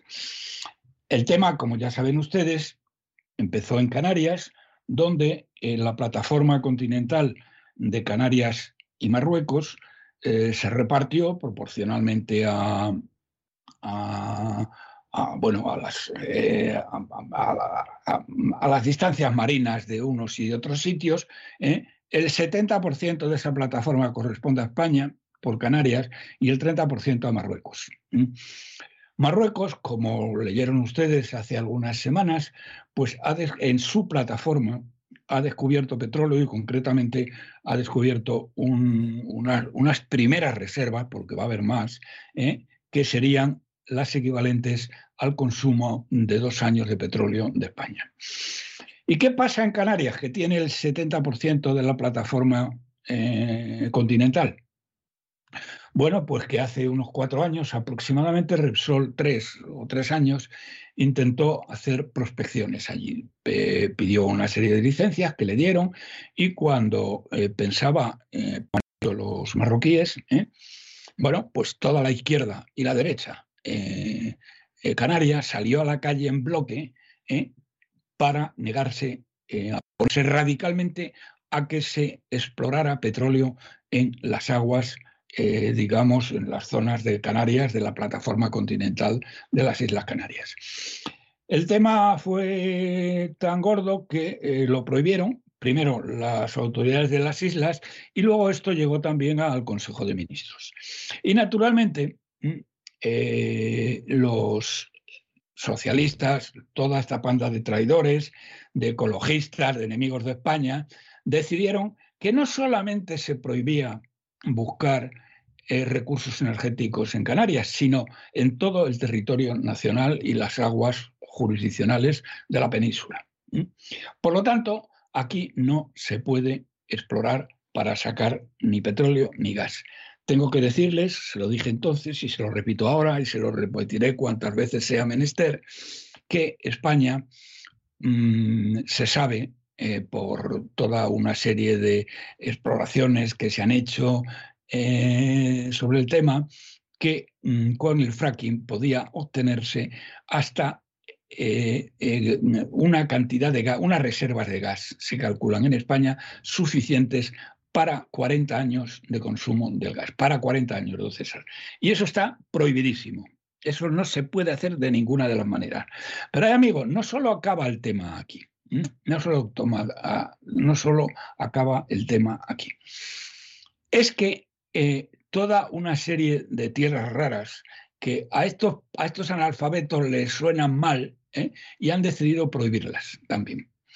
Y, por ejemplo... Estupendo, estupendo. Todo, todo en beneficio de la nación, ¿eh? Todo en beneficio de la nación. Todo en beneficio de la nación, ¿eh? De la salud, de la salud. Y de la salud, exactamente. De la salud de los españoles. ¿eh? Y de la resiliencia y de todas de la Y de la resiliencia. ¿eh? Bien. Bueno, pues en, en, en, en Castilla, en La Mancha, más bien, hay unos grandes terrenos de, que son eh, terrenos enormes y son terrenos de baldío, casi todos ellos, ¿eh? que tienen eh, tierras raras. Bien, esto está totalmente prohibido su explotación, su concesión y su explotación. Vamos a ver, miento, hay gente que tiene concesiones, pero les han prohibido explotarlas. Como en Canarias, tiene concesiones Repsol, y le han prohibido explotarlas. Espero que estén esperando algún día cuando se las den y digan, bueno, un momento, eso es nuestro y ahí estábamos nosotros los primeros, así que serán los primeros en aprovechar el tema de Canarias cuando puedan hacerlo. Bien, ¿sabe usted, don César, que estos eh, metales eh, de tierras raras eh, son los que se emplean para hacer los microchips? Sí, sí, claro que lo sé, claro que lo sé. Entonces resulta, señoras y señores, que estos analfabetos, estos payasos, estos marxistas ecologistas que no saben ni leer, ¿eh? resulta que van a invertir 12 mil millones que se lo van a regalar a Intel, a Qualcomm y a, ¿cuál era la otra? Y, Broadcom, ¿eh? ¿Y usted, cree, usted cree que eso lo van a hacer gratis? No, no, vamos, estos tíos, vamos a ver, estos, eh, puede usted estar seguro de lo siguiente. El presidente de Intel, el presidente de Qualcomm y el presidente de Qualcomm pueden ser de todo, menos imbéciles. Por eso digo, por eso digo. Entonces, les ha llegado un payaso, ¿eh? porque eso se han dado cuenta enseguida, ¿eh? que dice tener, no, que dice tener, no, los tiene, 12.000 millones de euros a su disposición si ellos desarrollan las tecnologías de los microchips en España. Bien, entenderá usted, Intel ya ha decidido que la fábrica de microchips la monta en Alemania y los de Qualcomm y Qualcomm no han decidido todavía nada, pero lo que sí sé es que no van a dejar escapar esos 12.000 millones de euros. Y es lo que le he dicho al principio. Montarán una estructura de cartón piedra aquí en España para justificar el que esos 12.000 millones de euros se los lleven. ¿eh? Eso es lo que le estoy diciendo. Es decir, que España se va a quedar sin los 12.000 millones, como yo me quedé sin abuelos, ¿eh? y, eh, con la historia de los microchips montarán aquí un, eh, montarán unas oficinas no sé dónde, donde les diga al gobierno, porque a ellos les da lo mismo. Ellos lo que quieren es llevarse los 12.000 millones y se ha terminado. Y mientras tanto, todos los elementos necesarios para fabricar microchip están prohibidos por ley su explotación y su puesta en funcionamiento. Igual que el litio, que es lo que se emplea en las baterías de los coches. Ya Además, para más INRI, hay unas explotaciones de litio, son las únicas en Extremadura. Y entonces los catalanes han dicho que quieren que las baterías de litio se fabriquen en Cataluña, pero de ningún modo con el litio de Extremadura. ¿Qué le parece? Impresionante, impresionante. No sé si reírme o llorar, con eso le digo bastante. esto, bueno, esto es un, esto es un caos eh, total y absoluto. Bueno, y ya que estamos con esto, entonces creo que es el momento de enlazarlo con el otro tema eh, global. ¿Mm? La Unión Europea ha decidido que va a prorrogar un año más el, el pacto de estabilidad y crecimiento. Es decir, no Recuerda que yo le dije que algunos meses le iban a dar. No, pero es que no es eso, don César. Vamos a ver si soy capaz de explicar la diferencia. Hay dos cosas distintas. Una, sacar, la, sacar el dinero, que te presten el dinero para poder gastarlo. Y eso se acaba el primero de julio, por parte, perdón, por parte del BCE. Eso es el BCE. Y lo otro es Bruselas, la Comisión Europea, la corrupta von der Leyen, que permite, que permite, que permite, eh, eh, que permite mantener déficit por encima del pacto de estabilidad. No sé si he explicado la diferencia. Es decir, yo creo que, yo creo que ha quedado clara, pero si la quiere usted repetir, por si hay alguien que, sea corto de entendederas, está perfecto.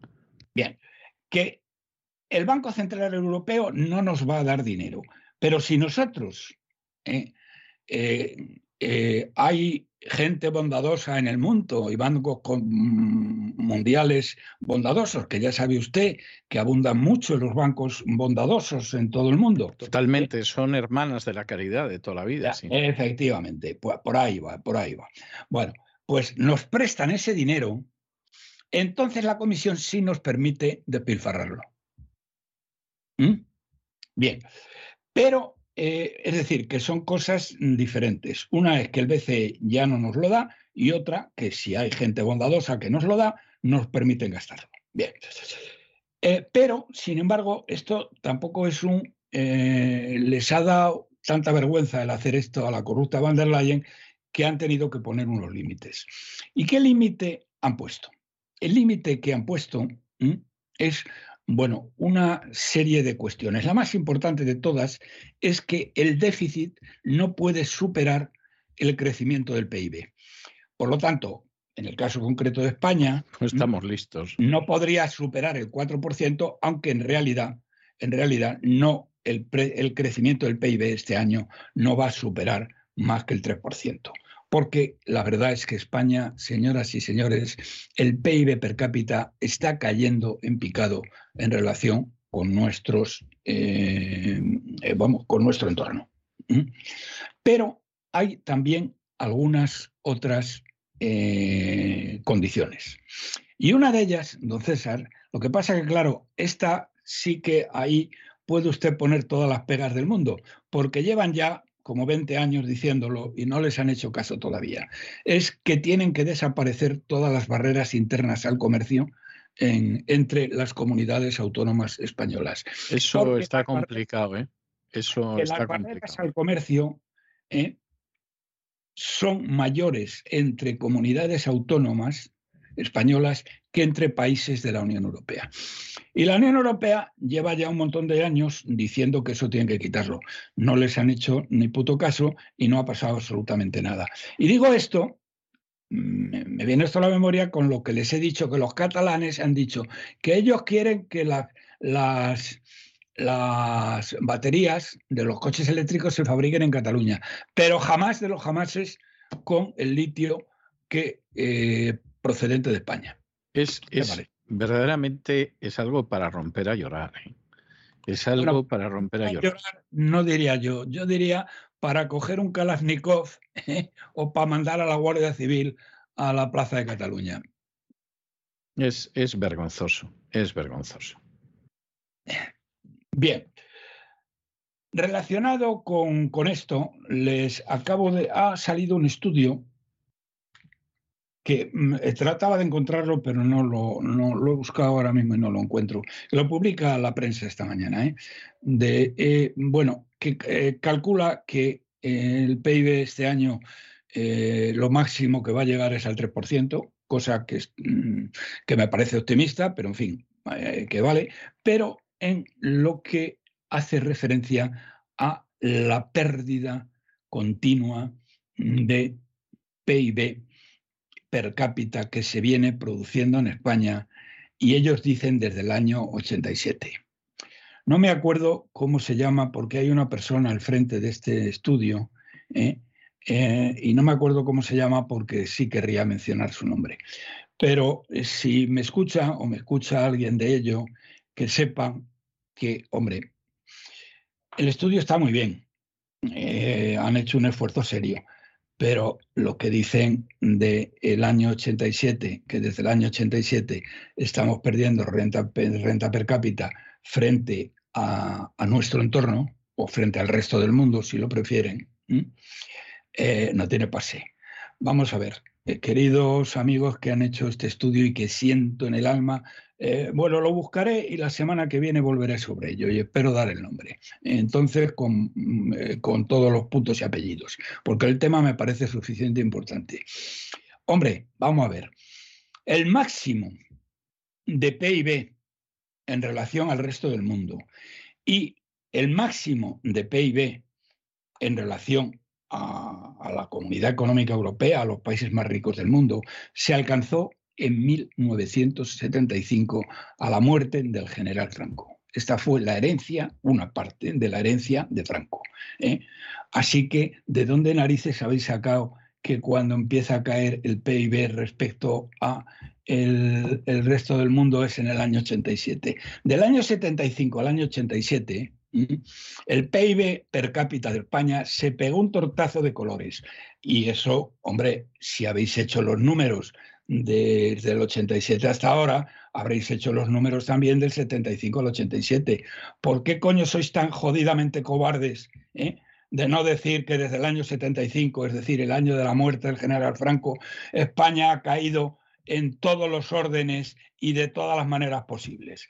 Pasamos de crecer de un 7,5% anual a menos de un 1% anual en los últimos 43 años. ¿eh?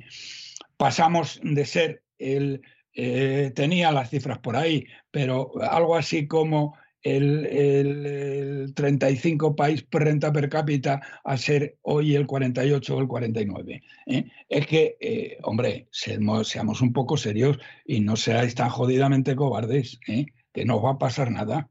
Tampoco, y si os pasa algo, ya os defenderéis. Y os aplican la ley de la memoria histórica del Frente Popular de los asesinos y los chequistas, ¿eh? que no, se la han aplicado a nadie todavía. Pero vamos, esto sí quería decirlo, porque lo, que tiene de importante este estudio es que demuestra cómo España se está empobreciendo de una manera brutal respecto a los países de nuestro entorno. Ya lo hemos dicho mil y una veces de cómo nos ha superado Chipre, de cómo nos ha superado Malta, de cómo nos ha superado la República Chequia, de cómo se ha acercado y otros más, de cómo se, Eslovaquia, de cómo se ha acercado o ha disminuido la diferencia Portugal, eh, de cómo nos han multiplicado por tres otros países que tenían la misma renta per cápita en el año 75 como Irlanda, que tenía la misma renta per cápita que España y ahora tiene una renta per cápita tres veces mayor, etcétera, etcétera. Y este estudio pues es un estudio digno de mencionarse, excepto por esta desvergüenza que cometen, porque son unos cobardes ¿eh? de no decir la verdad que España está cayendo desde el año 75, no desde el año 87. Bien, y dicho esto, si le parece, pues eh, como ya le vengo mm, amenazando, don César, pues quiero hablar de aquí al día 16 eh, de junio quiero hablar de Andalucía. Bueno, eso no es una amenaza, o sea que me parece muy bien que quiera usted hablar de eso, vamos, no, no constituye en absoluto una amenaza, me parece que es un, un elemento muy interesante. Bueno, primero ya han visto eh, de qué manera la Junta Electoral le ha dado la razón a Olona eh, frente a una alcaldesa de pueblo que siguiendo órdenes del Partido Socialista y la chusma izquierdista de Andalucía, eh, le habían dicho que no podía, eh, que no estaba registrada o empadronada correctamente. A mí la verdad es que cuando lo dijeron me extrañó mucho por una simple razón, porque Olona, mm, aparte de ser muy lista, es abogada del Estado. Y por lo tanto, me extrañaba muchísimo que una experta abogada del Estado como es ella eh, se hubiera dejado un hilo suelto eh, a la hora de empadronarse, cuando ella sabe mejor que nadie los trámites que hay que hacer eh, para ello. Y efectivamente la lo han, mm, le han dado la razón a ella. A pesar de lo cual, socialistas y comunistas, para los cuales como dice esta traidora y enemiga de España de Marisel Batet, eh, que dijo el día de la Constitución, que eh, eh, las prioridades políticas están por encima de la Constitución y de la ley, que manda narices, pues han dicho que, no, que, que diga lo que diga la ley y diga lo que diga la Junta Electoral, que, es, que es una golfada y que es ilegal que se presente Olona. Eso lo dicen estos analfabetos de la izquierda, que como ve usted, don César, no, eh, no se cansan nunca de, eh, bueno, de todas estas eh, canalladas. Bien. de todas formas, mm, la verdad es que Olona ha reaccionado además muy bien porque le ha presentado una querella a, la alcaldesa, que ya les garantizo a ustedes que no volverá a ser nunca alcaldesa del pueblo de donde lo es.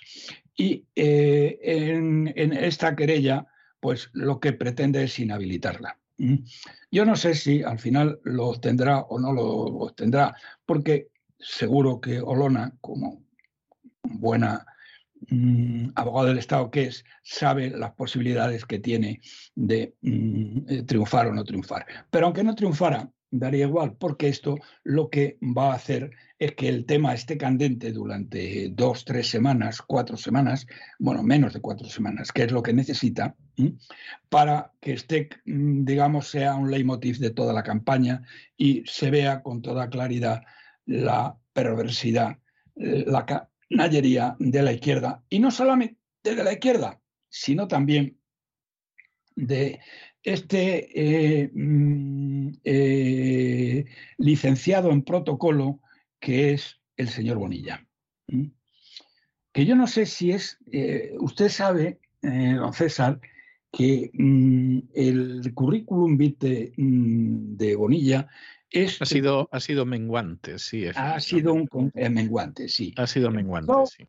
Empezó siendo, empezó siendo eh, em, licenciado en Administración de Empresas.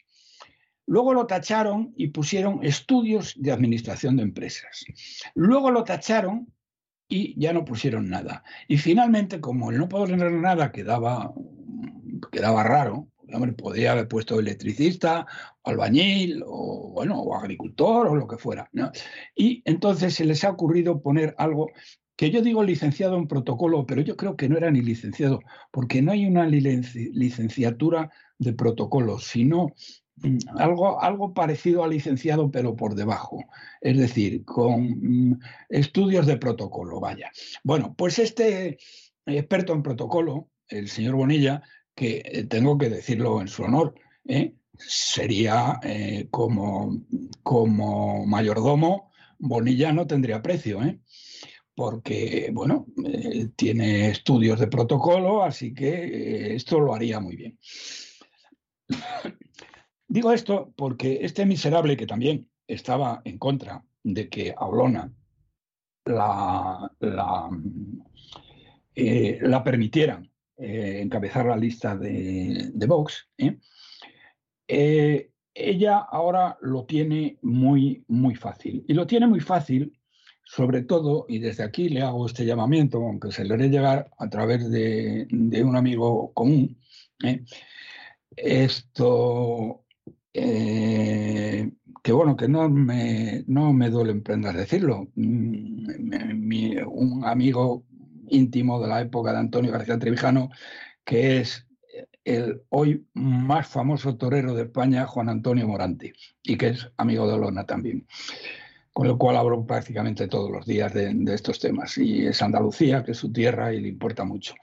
Bien, pues le haré llegar unas cifras económicas, porque este Bonilla el otro día, bueno, lo que estás haciendo, lo que está haciendo, bueno, eh, salió el otro día diciendo que a él lo que le gusta es debatir, debatir. Pero vamos a ver, Bonilla, tú eres tonto. ¿De qué vas a debatir? ¿Mm? ¿Eh? Es que si cualquiera, y no te digo nada, Lona, ¿eh? pero si cualquiera, mira, si a mí me tocara debatir contigo, es que te machacaba, te, iba a comer con patatas, ¿eh? porque es que no hay por dónde cogerte. No ya por el currículum descendente que tienes y que tu única especialidad es el protocolo, sino por el desastre de gestión económica que has hecho en Andalucía. Miren ustedes. Eh, él presume precisamente, dice que quiere debatir y que quiere, y que quiere hablar de sus logros económicos. ¿De qué logros económicos vas a hablar, Bonilla? Pero es que no tienes vergüenza, ¿eh? porque bueno, espero, espero que a, Olona le permita, sus jefes le permitan entrar a matar contigo, porque de eso tampoco estoy seguro, don César, porque querían tener una línea mm, con el PP absurda, que sería absurda si la mantienen, de perfil bajo, de decir, de no atacarles y tal y cual. Bueno, pues este tío, que es lo que le voy a contar, a, se lo voy a mandar por escrito a Olona, aunque supongo que lo sabe, pero algunas cosas a lo mejor no. Primero, mm, es eh, la comunidad autónoma que más ha caído en renta per cápita, ha caído un 7,4%, desde el año 2018 que él llegó hasta el momento actual. Pero es que hay algo que es mucho peor todavía don César. Y es que eh, eh, mm, provincia o comunidades autónomas o regiones españolas que desde la época de los reyes católicos han sido más pobres que Andalucía en PIB per cápita, como es el caso de Extremadura o como es el caso de Melilla, aunque Melilla es muy chiquitito, pero Extremadura sí, Extremadura muy grande, ¿eh? Bueno, la han adelantado en renta per cápita en este periodo. lo hemos comentado en varias ocasiones ya. Efectivamente, pero mm, don César, como decía, como decía mi amigo Fernando Abril, que en paz descanse, que en gloria esté, pero eh, en política las cosas hay que repetirlas una y otra vez. Él me ponía el ejemplo, dice, mira estos tíos de, de la izquierda. Dice, toda la, digamos, todo su esquema eh, contra nosotros es una frase, UCD derecha, UCD derecha. En aquella época, estoy hablando del, principio de la transición, de la, infausta transición, pues ser de la derecha era, eh, ya sabe usted, que lo peor que le podían llamar a uno es que era de derechas. Bien, y me decía esto, así que me permitirá seguir los consejos de mi amigo eh, y repetir esto de nuevo, porque lo de Extremadura es muy gordo, don. El ser la cuarta, la cuarta región más pobre de España y ahora ser la segunda tiene su mérito, ¿eh? tiene su mérito. También, también recordaré a, Olona que si se toma la molestia de mirar el último ERE, eh, el, perdón, el último ERE, la última encuesta de población activa, la última EPA de, eh, de la última EPA del Instituto Nacional de Estadística del primer trimestre de este año que publicaron hace tres semanas. ¿eh? El paro en Andalucía hay una, lista donde están eh, por, colocados de mayor a menor las distintas comunidades autónomas españolas. La primera de la lista es Andalucía, 20,4% de paro. 20,4% de paro. Y eh, finalmente les diré lo último, que lo he dicho muchas veces, pero lo repito. Hay 70.000 golfos y golfas eh, en, enchufados públicos en la estructura paralela del PSOE, donde hay gente también de Ciudadanos y donde se ha metido ya también gente del PP. Ganan 37.000 euros al año. El sueldo medio de los que les pagan el sueldo a estos tíos eh, del andaluz, eh, del sector privado andaluz, es de 15.000 euros. Estos ganan 37.000 por no hacer absolutamente nada por no hacer absolutamente. Bueno, estarán muy agradecidos a Bonilla, me imagino yo. O sea que, que esa, Además, que esto no sé si lo he dicho, don César, pero si lo he dicho, insisto, lo repito, el ABC de Sevilla publicó unas declaraciones del licenciado en protocolo, Bonilla, ¿eh? diciendo que eh, a los enchufados, a todos los enchufados públicos andaluces que no tenían que tener ningún miedo porque sus puestos estaban totalmente garantizados. ¿Qué le parece? Me parece algo que veo con enorme lógica, sí. Empleados públicos en Andalucía. ¿Qué le parece? Bueno, verdaderamente, eh, verdaderamente inaudito, porque mm, en relación a la población es la comunidad autónoma que más eh, empleados públicos tiene. ¿Mm? Bien, y no me queda más que una última cosa que hace referencia. le doy, le doy un minuto para que la diga, don Lorenzo, porque hoy, pues, digo, perdón, don Roberto, porque hoy nos hemos excedido, pero bien. Eh, Isabel Díaz Ayuso ha decidido deflactar el IRPF, lo cual supone 403 euros mm, año menos a los madrileños que pagan impuestos que pagan IRPF, quiero decir. 430 euros, de 80 había dicho no, 430 euros menos. ¿Por qué ha decidido eh, deflactar el IRPF? Y el PSOE ha decidido que no se va a deflactar. ¿Y sabe usted por qué ha decidido el, el, eh, el PSOE no deflactar los impuestos y robarnos literalmente esta cantidad? Ilústreme, ilústreme. Porque bajarían la recaudación. Claro, lógico. ¿Cuál es absolutamente cierto? Sí, no, no, eso no tiene, eso no tiene más vuelta de hoja.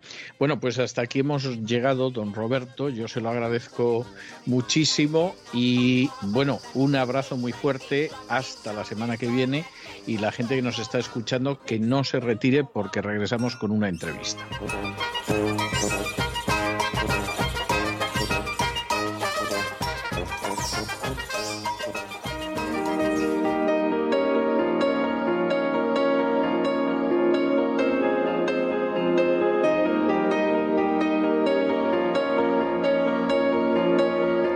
Entrevista.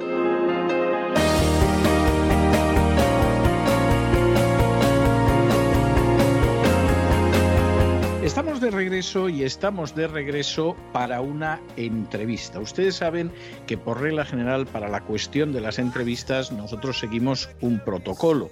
Cuando se trata de entrevistas que tienen que ver con la cultura, con el arte, con el teatro, siempre les reservamos un lugar especial los viernes por la noche. Y por el contrario, la entrevista que solemos tener entre semana, que puede ser un martes, puede ser un jueves, puede ser cualquier otro día, esa es una entrevista que tiene que ver con temas de actualidad. En esta ocasión, ustedes nos van a perdonar el hecho de que quebrantemos el protocolo y en un día que es de la semana, que no es el viernes, entremos en una entrevista que está relacionada directamente con el teatro. Lo hacemos por su bien, no vayan ustedes a creerlo, lo hacemos por su bien para que tengan ustedes tiempo suficiente de enterarse de esta obra, para que puedan hacer arreglos y para que no se la pierdan. De manera que si esto se emitiera el viernes, pues es posible que ustedes ya se encontraran con los planes de fin de semana avanzados, no pudieran dar marcha atrás y se perdieran el estreno, se perdieran la representación de esta función de la que vamos a hablar esta noche. Es una función además muy importante porque es la última obra de Dennis Kelly. Dennis Kelly es uno de los dramaturgos anglosajones más importantes en estos momentos. Hay quien dice que con un público juvenil, yo lo discutiría, yo creo que puede en algunas de sus obras haber apuntado hacia un público juvenil, pero vamos, uno puede haber pasado los 40 perfectamente y se lo va a pasar muy bien en cualquiera de las funciones de Dennis Kelly. Y en este caso, además, es una función enormemente especial, enormemente actual, enormemente casi me atrevería a decir que cotidiana, de, abrir la puerta, ver a la vecina que vive enfrente y encontrarse precisamente a la protagonista de Chicas y Chicos de Dennis Kelly. Para hablar de la obra, para hablar de esa aventura interpretativa, tenemos hoy con nosotros a Javier Ortiz, que es el productor del Sol de York de esta función, y Antonia Paso, que es la que lleva el peso, y perdónenme el débil juego de palabras, de toda la representación. Javier, Antonia, Antonia, Javier, muy bienvenidos, muy buenas noches. Muy buenas noches, César. Muy bien hallados. Primera cuestión, Javier. Eh, ¿Por qué en un momento determinado decidís producir el Chicas y Chicos de Dennis Kelly? Bueno, pues primero porque, bueno, pues porque estábamos buscando un, desafío interpretativo para, para Antonia Paso y a la vez estábamos buscando em, una obra que hablara de cosas que pasan en la actualidad, pero de una manera diferente de la que se trata habitualmente, ¿no? Porque hay mucha polarización en torno a determinados temas y aquí no hay, no hay, no hay exactamente buenos ni malos. Nadie es perfecto en lo que pasa. Bueno, eso parece bastante obvio. Posiblemente una de las gracias del texto de Dennis Kelly es que eh, no es precisamente una, una, historia de buenos y malos, sino una historia de acercarse a, lo que sucede en un momento determinado. Antonia, ¿por qué aceptar? Aceptaste el hacerte cargo de esta obra, que yo sé que no es la primera vez que te toca llevar todo el peso de una función, de una representación encima, pero bueno, esta parece que es incluso, eh, yo diría que más pesada, más onerosa que otras. ¿Cómo, ¿Cómo es que lo aceptas y cómo te has sentido con, este, con estas chicas y chicos? A ver, eh, sí, por, vamos a ver, eh, sí he llevado a veces en algunas funciones peso, pero de estar sola, sola, sola, sabes, que tenga mi equipo técnico estupendo y maravilloso, pero eso jamás. Es un pánico que nunca he sentido después de 30 años de profesión, ¿eh?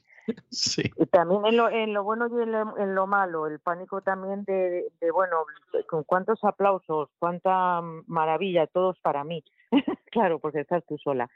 ¿Por qué lo acepto? Pues porque, porque primero porque estaba, por supuesto, sin trabajo para variar en esta profesión de altibajos.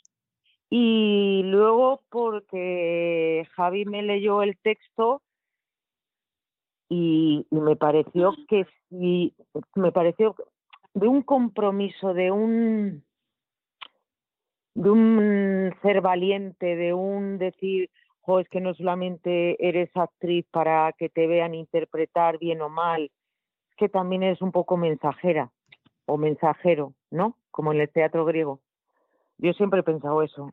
Bueno, como la gente que se dedica pues a la radio, a todo, a escribir novelas, hay algo de, de, de querer que te, que te escuchen una historia y esta es tan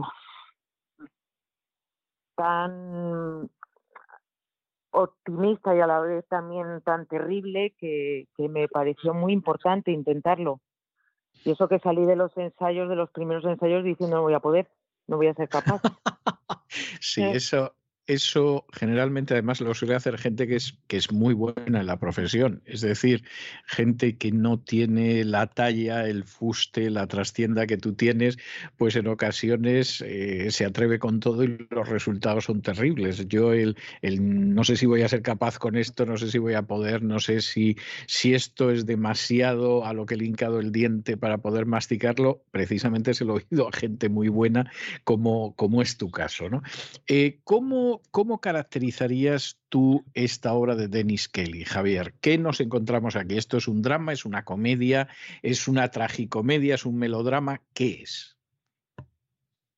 Pues eh, bueno, la función, Dennis Kelly, eh, eh, basa la función en la sorpresa. Te vas enterando de lo que pasa a lo largo de la, de la función.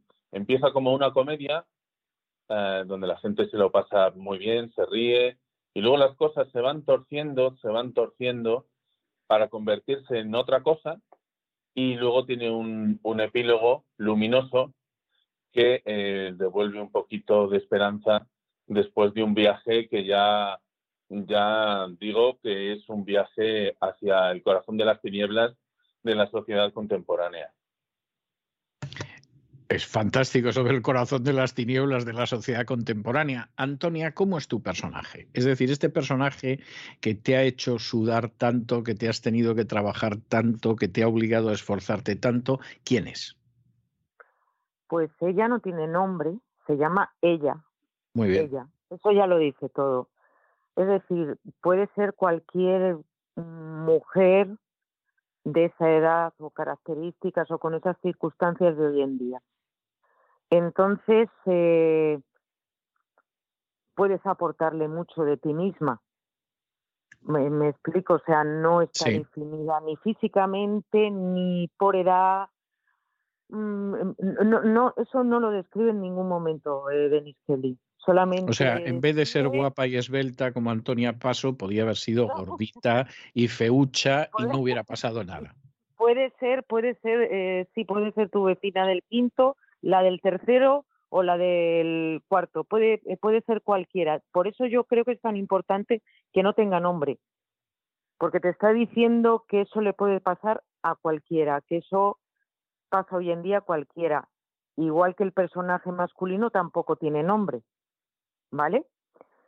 Y eso es muy importante. Y, yo con Lucía Miranda, con la directora, partimos de, de ahí, de que mm, puede ser tu amiga, ¿sabes? Con la que te has estado tomando un café y de pronto, Empieza a contarte todo. sí.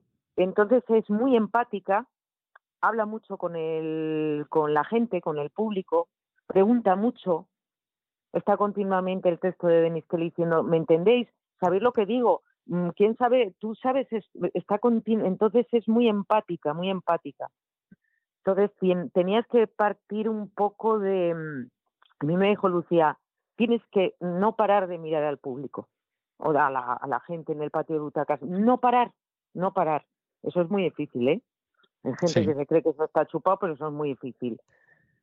Eh, para crear esa cosa cotidiana que aparentemente tiene la función y que, bueno, también es cotidiano lo, ese final luminoso, como dice Javi, eh, pero es para crear ese ambiente, para que de verdad sea como una amiguita con la que te estás tomando un café y de pronto, pues, pasa esas cosas. ¿Y qué es lo que pasa? Sin, Es que no- sin que es nos que estropees, sin que nos estropees Es el contenido de la obra. Mira, Mira, eh, la actriz inglesa, eh, Javi, ¿cómo se llama? Que ahora no me viene el nombre. Carey Mulligan. Cali Mulligan, cuando lo estrenó, ella dice una frase que tiene toda la razón del mundo. Es imposible no hacer spoiler de esta función. O sea, yo no te puedo decir qué es lo que pasa sin hacer spoiler. Es muy difícil. O sea, estaríamos hablando de una persona que podría ser perfectamente tu vecina y que está viviendo lo que son situaciones entre hombres y mujeres y que se lo cuenta al público. desde que le conoce a él hasta que hasta que le conoce, mientras le conoce, efectivamente, y que además lo que te está contando, te lo está contando como si os estuvierais tomando un café o una caña en una terraza en Madrid, perfectamente. Sí, más o menos, más o menos, sí. Bueno, es, vamos a quedarnos ahí, vamos a quedarnos ahí. De hecho, no, sí. De hecho, César, en la versión francesa de, del montaje, eh, mm, era una cena y la actriz ah. sentaban a parte del público todos los días a cenar con la actriz y era esa cosa cotidiana, ¿no? Pero el público eh, reaccionaba todavía más viendo la reacción de los comensales que se supone que son sus amigos, o sea que sí tiene eso de algo que cuentas en una terraza, en una cena, o sea que eso has acertado de lleno. Bien, eh, era la sensación que me daba. Eh, Javier, vamos a ver, porque esto me parece importante. Antes ha mencionado de pasada Antonia eso de, pues andaba sin trabajo y efectivamente me vino muy bien que apareciera esta función y, seguí trabajando. Vamos a ver cómo sobrevivís en el sol de York, que a mí es, de esos, es uno de esos milagros prodigiosos que me llama la atención, todavía más aquí desde el exilio, que no me puedo lamentablemente acercar a vuestras funciones? ¿Qué es lo que hace que finalmente podáis perdurar, vayan pasando los años, continúe todo en una situación en la que no se puede decir que estemos en, el mejor de los tiempos para el teatro? Pues hemos tenido suerte, hay, mucho trabajo detrás de la suerte, como tú bien sabes, pero hemos encontrado a un público sensible que está buscando emocionarse más allá de la comedia típica o, un producto abiertamente comercial. Y por eso llevamos con esta función pues desde antes de la pandemia. La estrenamos justo antes de la pandemia y seguimos haciendo funciones porque la gente sigue queriendo verla, sigue queriendo verla.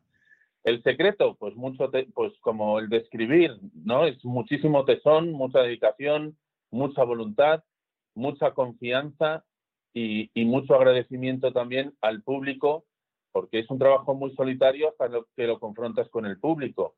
Y cuando el público agradece el trabajo y responde, pues dices, ¡buah! Ha merecido la pena.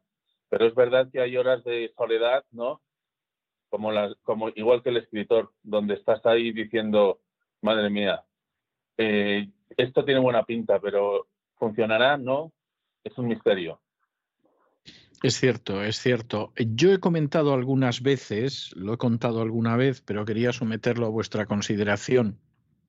En una ocasión en que yo vi una entrevista que le practicaban a Alec Baldwin aquí en Estados Unidos a finales del siglo pasado. O sea, la entrevista puede tener con facilidad 25, 30 años, y había un momento en que la persona que le estaba preguntando sobre su vida y iba contando su trayectoria como actor, en un momento determinado le dijo, le preguntó a Alec Baldwin, eh, ¿qué consejo daría usted a una persona que quiera ser actor, que quiera ser actriz? Y en ese momento Alec Baldwin miró al entrevistador y le dijo, bueno, lo que tiene que saber primero es si quiere ser una estrella o quiere ser un actor o una actriz. Porque la estrella es una persona que vive en Hollywood, que tiene un agente que va leyendo guiones y que de pronto le dice, oye, este guion te va a venir muy bien. Y el actor es una persona que muchas veces durante la semana tiene que trabajar en un supermercado, tiene que trabajar en un banco, trabaja en una gasolinera, pero de pronto llega el fin de semana y se sube a las tablas para interpretar a Tennessee Williams, a Arthur Miller, a Shakespeare, etcétera, etcétera. Y él decía, y ese es el verdadero actor y esa es la verdadera actriz, aunque desgraciadamente a lo mejor no se convierte nunca en estrella. Eh, Javier, Antonia, Antonia, Javier, ¿estaríais de acuerdo con eso que decía Alec Baldwin? Yo sí, yo en mi caso sí, es que esa es mi vida, o sea, yo, yo no puedo decir que a mí mi profesión de actriz me haya hecho rica, ni me haya hecho comprarme dos casas, ni un coche, ni no, no, no, no. O sea, yo he sobrevivido como he podido, y, y Javi lo sabe, o sea, como he podido, a veces mejor, a veces peor, y siempre, con, eh, como se dice, con, eh, o sea, poniendo parches, parcheando, ¿sabes? Sí. Y, y multitrabajando y, y al final, después de 30 años que empecé con, con 18, porque yo lo cuento que mi, yo que quería ser actriz con 15, ya lo sabía, pero mm, yo considero que era actriz ya con 18 porque fue mi primer sueldito y entonces ya pienso que ya era profesional. Y, y sigo aquí y sigo con perdón mmm, porque tengo mis ahorros y soy una hormiguita y me lo curro, pero o sea, mm, no puedo decir que tenga un sueldo digno al mes. Y Pero, si sigo, Antonia- porque na- y nadie me ha puesto una pistola en la cabeza. O sea, que estoy completamente de acuerdo con Alex Baldwin. O sea, el que de verdad es actor es el que sabe mm, vivir la carrera de fondo. Es una carrera de fondo. Yo lo siento, ¿sabes? O sea, a mí el que triunfa, pues si luego se va, pues yo no, yo estoy completamente de acuerdo con Alex Baldwin. Esa es mi, mi yo también, opinión. pero Antonia matizarías. que debe- Yo creo es que hay muchas actrices y Antonia es una que deberían tener el tratamiento de estrellas por la calidad de su trabajo, pero esta es una profesión muy injusta y más con las mujeres y a partir de cierta edad las invisibiliza y por eso también Antonia Paso hace este papel porque Antonia no es una actriz reconocida desgraciadamente por el gran público, pero a nosotros nos venía muy bien porque la gente se identifica con ella enseguida y con su humanidad. No, la gente no va al teatro a ver cómo Antonia Paso hace de o de este papel o este otro. Se la encuentra y se cree la función hasta tal punto que ha, ha habido funciones en las que la han esperado fuera, pues para, pues para decirle, oye, qué horror lo que te ha pasado, qué cosas, te-", como si le hubiera realmente pasado a O si le hubiera pasado, sí. Mm. Sí, yo estoy de bueno, acuerdo. es una- es una elección también. Yo no tengo la menor duda, vamos a ver, hay gente, eh, cómo funciona el teatro, la televisión, etcétera, en España es algo que yo he vivido muy de cerca durante décadas y en la última casi década que no he vivido en España eh, me sorprendería mucho pensar que ha cambiado y ha cambiado a mejor. Imagino que ha seguido la misma tendencia que yo he conocido durante más de 20 años, ¿no? Y en ese sentido peor y todo, si me todavía peor.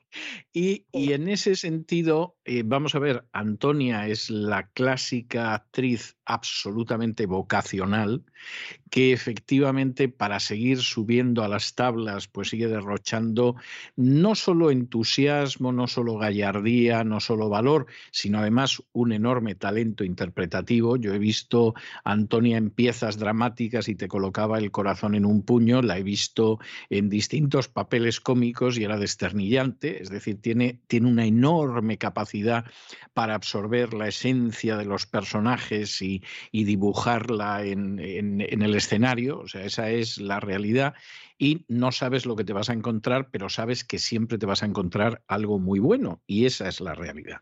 Luego, en un momento determinado, pues a lo mejor si hay una obra de gran reparto, etcétera, etcétera, pues el productor se empeña en destrozar el reparto de la obra, pues colocando como primera actriz a una chica que está en una serie de televisión. Y entonces a veces, a mí me tocó verlo más de una vez y era muy triste, pues te encontrabas un reparto de actores veteranos excelentes que estaban de maravilla y cada vez que aparecía la protagonista en la escena, pues te daban ganas de levantarte y marcharte. O sea, esto es algo que yo creo que todos hemos vivido en el teatro en España. Esa es la realidad. A veces era la actriz, a veces era el actor. Pero en cualquiera de los casos, lo que uno sabe siempre, independientemente de la obra que tú vayas a ver, es que el trabajo que realiza Antonia Paso es un trabajo muy sólido y es un trabajo muy bien hecho y es un trabajo muy convincente. Es decir, luego el texto podrá ser mejor o peor, podrá ser un texto superlativo o un texto que simplemente es bueno, eso ya depende de cada función. Pero evidentemente el trabajo que ella hace es un excelente trabajo y solo por contemplar la categoría de ese trabajo merece la pena ir al teatro.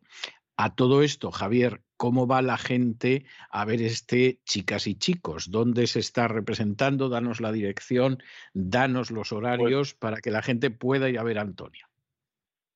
Vamos a estar solo 10 días en Madrid, en el Teatro Quique San Francisco, que tú conocerías como Teatro Galileo, Sí, en la calle Galileo 39. Pues vamos a estar ahí de miércoles a domingo a las siete y media, porque bueno, pues el recorrido de esta función ya toca su fin y queríamos despedirnos, pues eh, mm, por todo lo alto, porque la otra vez que estuvimos en Madrid no pudimos eh, utilizar la escenografía completa. Entonces queríamos que, que la gente pudiera ver el montaje completo, cómo se concibió. Magnífico, magnífico. Pues eh, yo creo que la gente se va a quedar con ello. Ya sabe que es en el Quique San Francisco. Del en 1 al los- 12 de, ju- de junio. Esto es muy importante, del 1 al 12 de junio. Es decir, eh, lo estamos emitiendo hoy esta entrevista en vez de emitirla un viernes para que no se pierdan ustedes que es del 1 al 12 de junio. O sea, ya saben que la semana que viene tienen que ver cómo encajan, porque además la función va a durar solo 10 días, dijiste, ¿no, Javier? Efectivamente, 10 únicas funciones para el público de Madrid. Pues, pues eh, la gente de Madrid o de provincias que baja a Madrid a ver teatro, que no se pierda esta gran representación de chicas y chicos de Dennis Kelly, porque interpretada por Antonia Paso, desde luego, es una de esas cosas que uno no se puede perder en la escena. Antonia, Javier, eh, yo tengo que decir, Antonia además lo sabe, que cuando estas entrevistas se celebraban en un estudio, eh, cara a cara, a tete, de manera personal, yo tenía la costumbre de regalar uno de mis libros dedicados a la persona que iba, siempre le hacía la salvedad de que no estaba obligado a leerlo. Era un pequeño detallito por la amabilidad, la gentileza y la paciencia de esa persona en someterse a la batería de preguntas. En estos momentos, en el ciberespacio, esto es absolutamente imposible y yo lo que hago es dejar alguna pieza musical, pues como una muestra, un pequeño detalle de gratitud a vosotros dos, a Javier Ortiz, a Antonia Paso, por este tiempo que habéis estado con nosotros hablándonos de esta función de chicas y chicos de Dennis Kelly. Y he escogido una pieza, en este caso interpretada por Ethel Merman, aunque la verdad es que las versiones son muy abundantes, esa pieza que dice There's no business like show business, que sería algo así como no existe una ocupación como el mundo del espectáculo. El mundo del espectáculo entendiendo además como tal el teatro. Es decir, la gente se pone nerviosa antes de estrenar, no sabe si va a salir bien, eh, te está preguntando si en algún momento el sonido, la iluminación dejarán de funcionar, tampoco conoces la categoría del público, etcétera, etcétera, etcétera.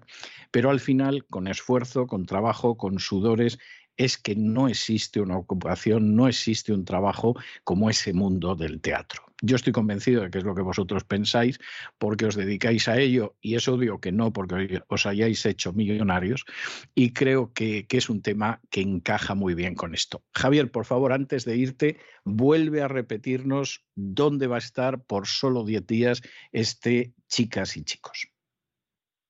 Teatro Quique San Francisco, Antiguo Teatro Galileo, del 1 al 12 de junio, a las siete y media de miércoles a domingo. Bueno, pues ya lo saben ustedes y no se lo pierdan porque tienen 10 días y más vale que vayan al principio, no sea que intenten ya ir cuando quedan solo dos días, no queden localidades y se queden sin verlo, que es lo que lamentablemente pasa A veces. Yo lo adelanto. Bueno, eh, Javier, muchísimas gracias por este tiempo que habéis estado con nosotros. Antonia, muchísimas gracias y espero que nos volvamos a encontrar en el ciberespacio a no mucho tardar precisamente para anunciar alguna nueva función en la que estéis implicados. Un abrazo muy fuerte y hasta la próxima. Otro para ti. Gracias. Un There's no business like show business, like no business I know.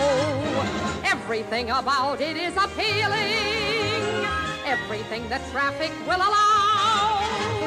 Nowhere could you get that happy feeling when you are stealing that extra bow. There's no people like show people, they smile when they are low. Yesterday they told you you would not go far. That night you opened, and there you are. Next day on your dressing room, they've hung a star. Let's go Y con estos compases que nos anuncian que no hay una ocupación en el mundo como la ocupación del mundo del espectáculo, del mundo de la escena, hemos llegado nosotros al final de nuestra singladura de hoy del programa La Voz. Esperamos que lo hayan pasado bien, que se hayan entretenido, que además hayan aprendido una o dos cosillas útiles y los emplazamos para mañana, Dios mediante, en el mismo lugar y a la misma hora. Y como siempre, nos despedimos con una despedida sureña. God bless ya. Que Dios los bendiga. No business like show business, like no business I know. You get word before the show has started that your favorite uncle died at dawn. And top of that, your pa might have parted. El programa La Voz es una producción de Artorias Incorporated y al amparo del derecho a la libertad de expresión no se hace responsable de las opiniones vertidas en el curso del mismo.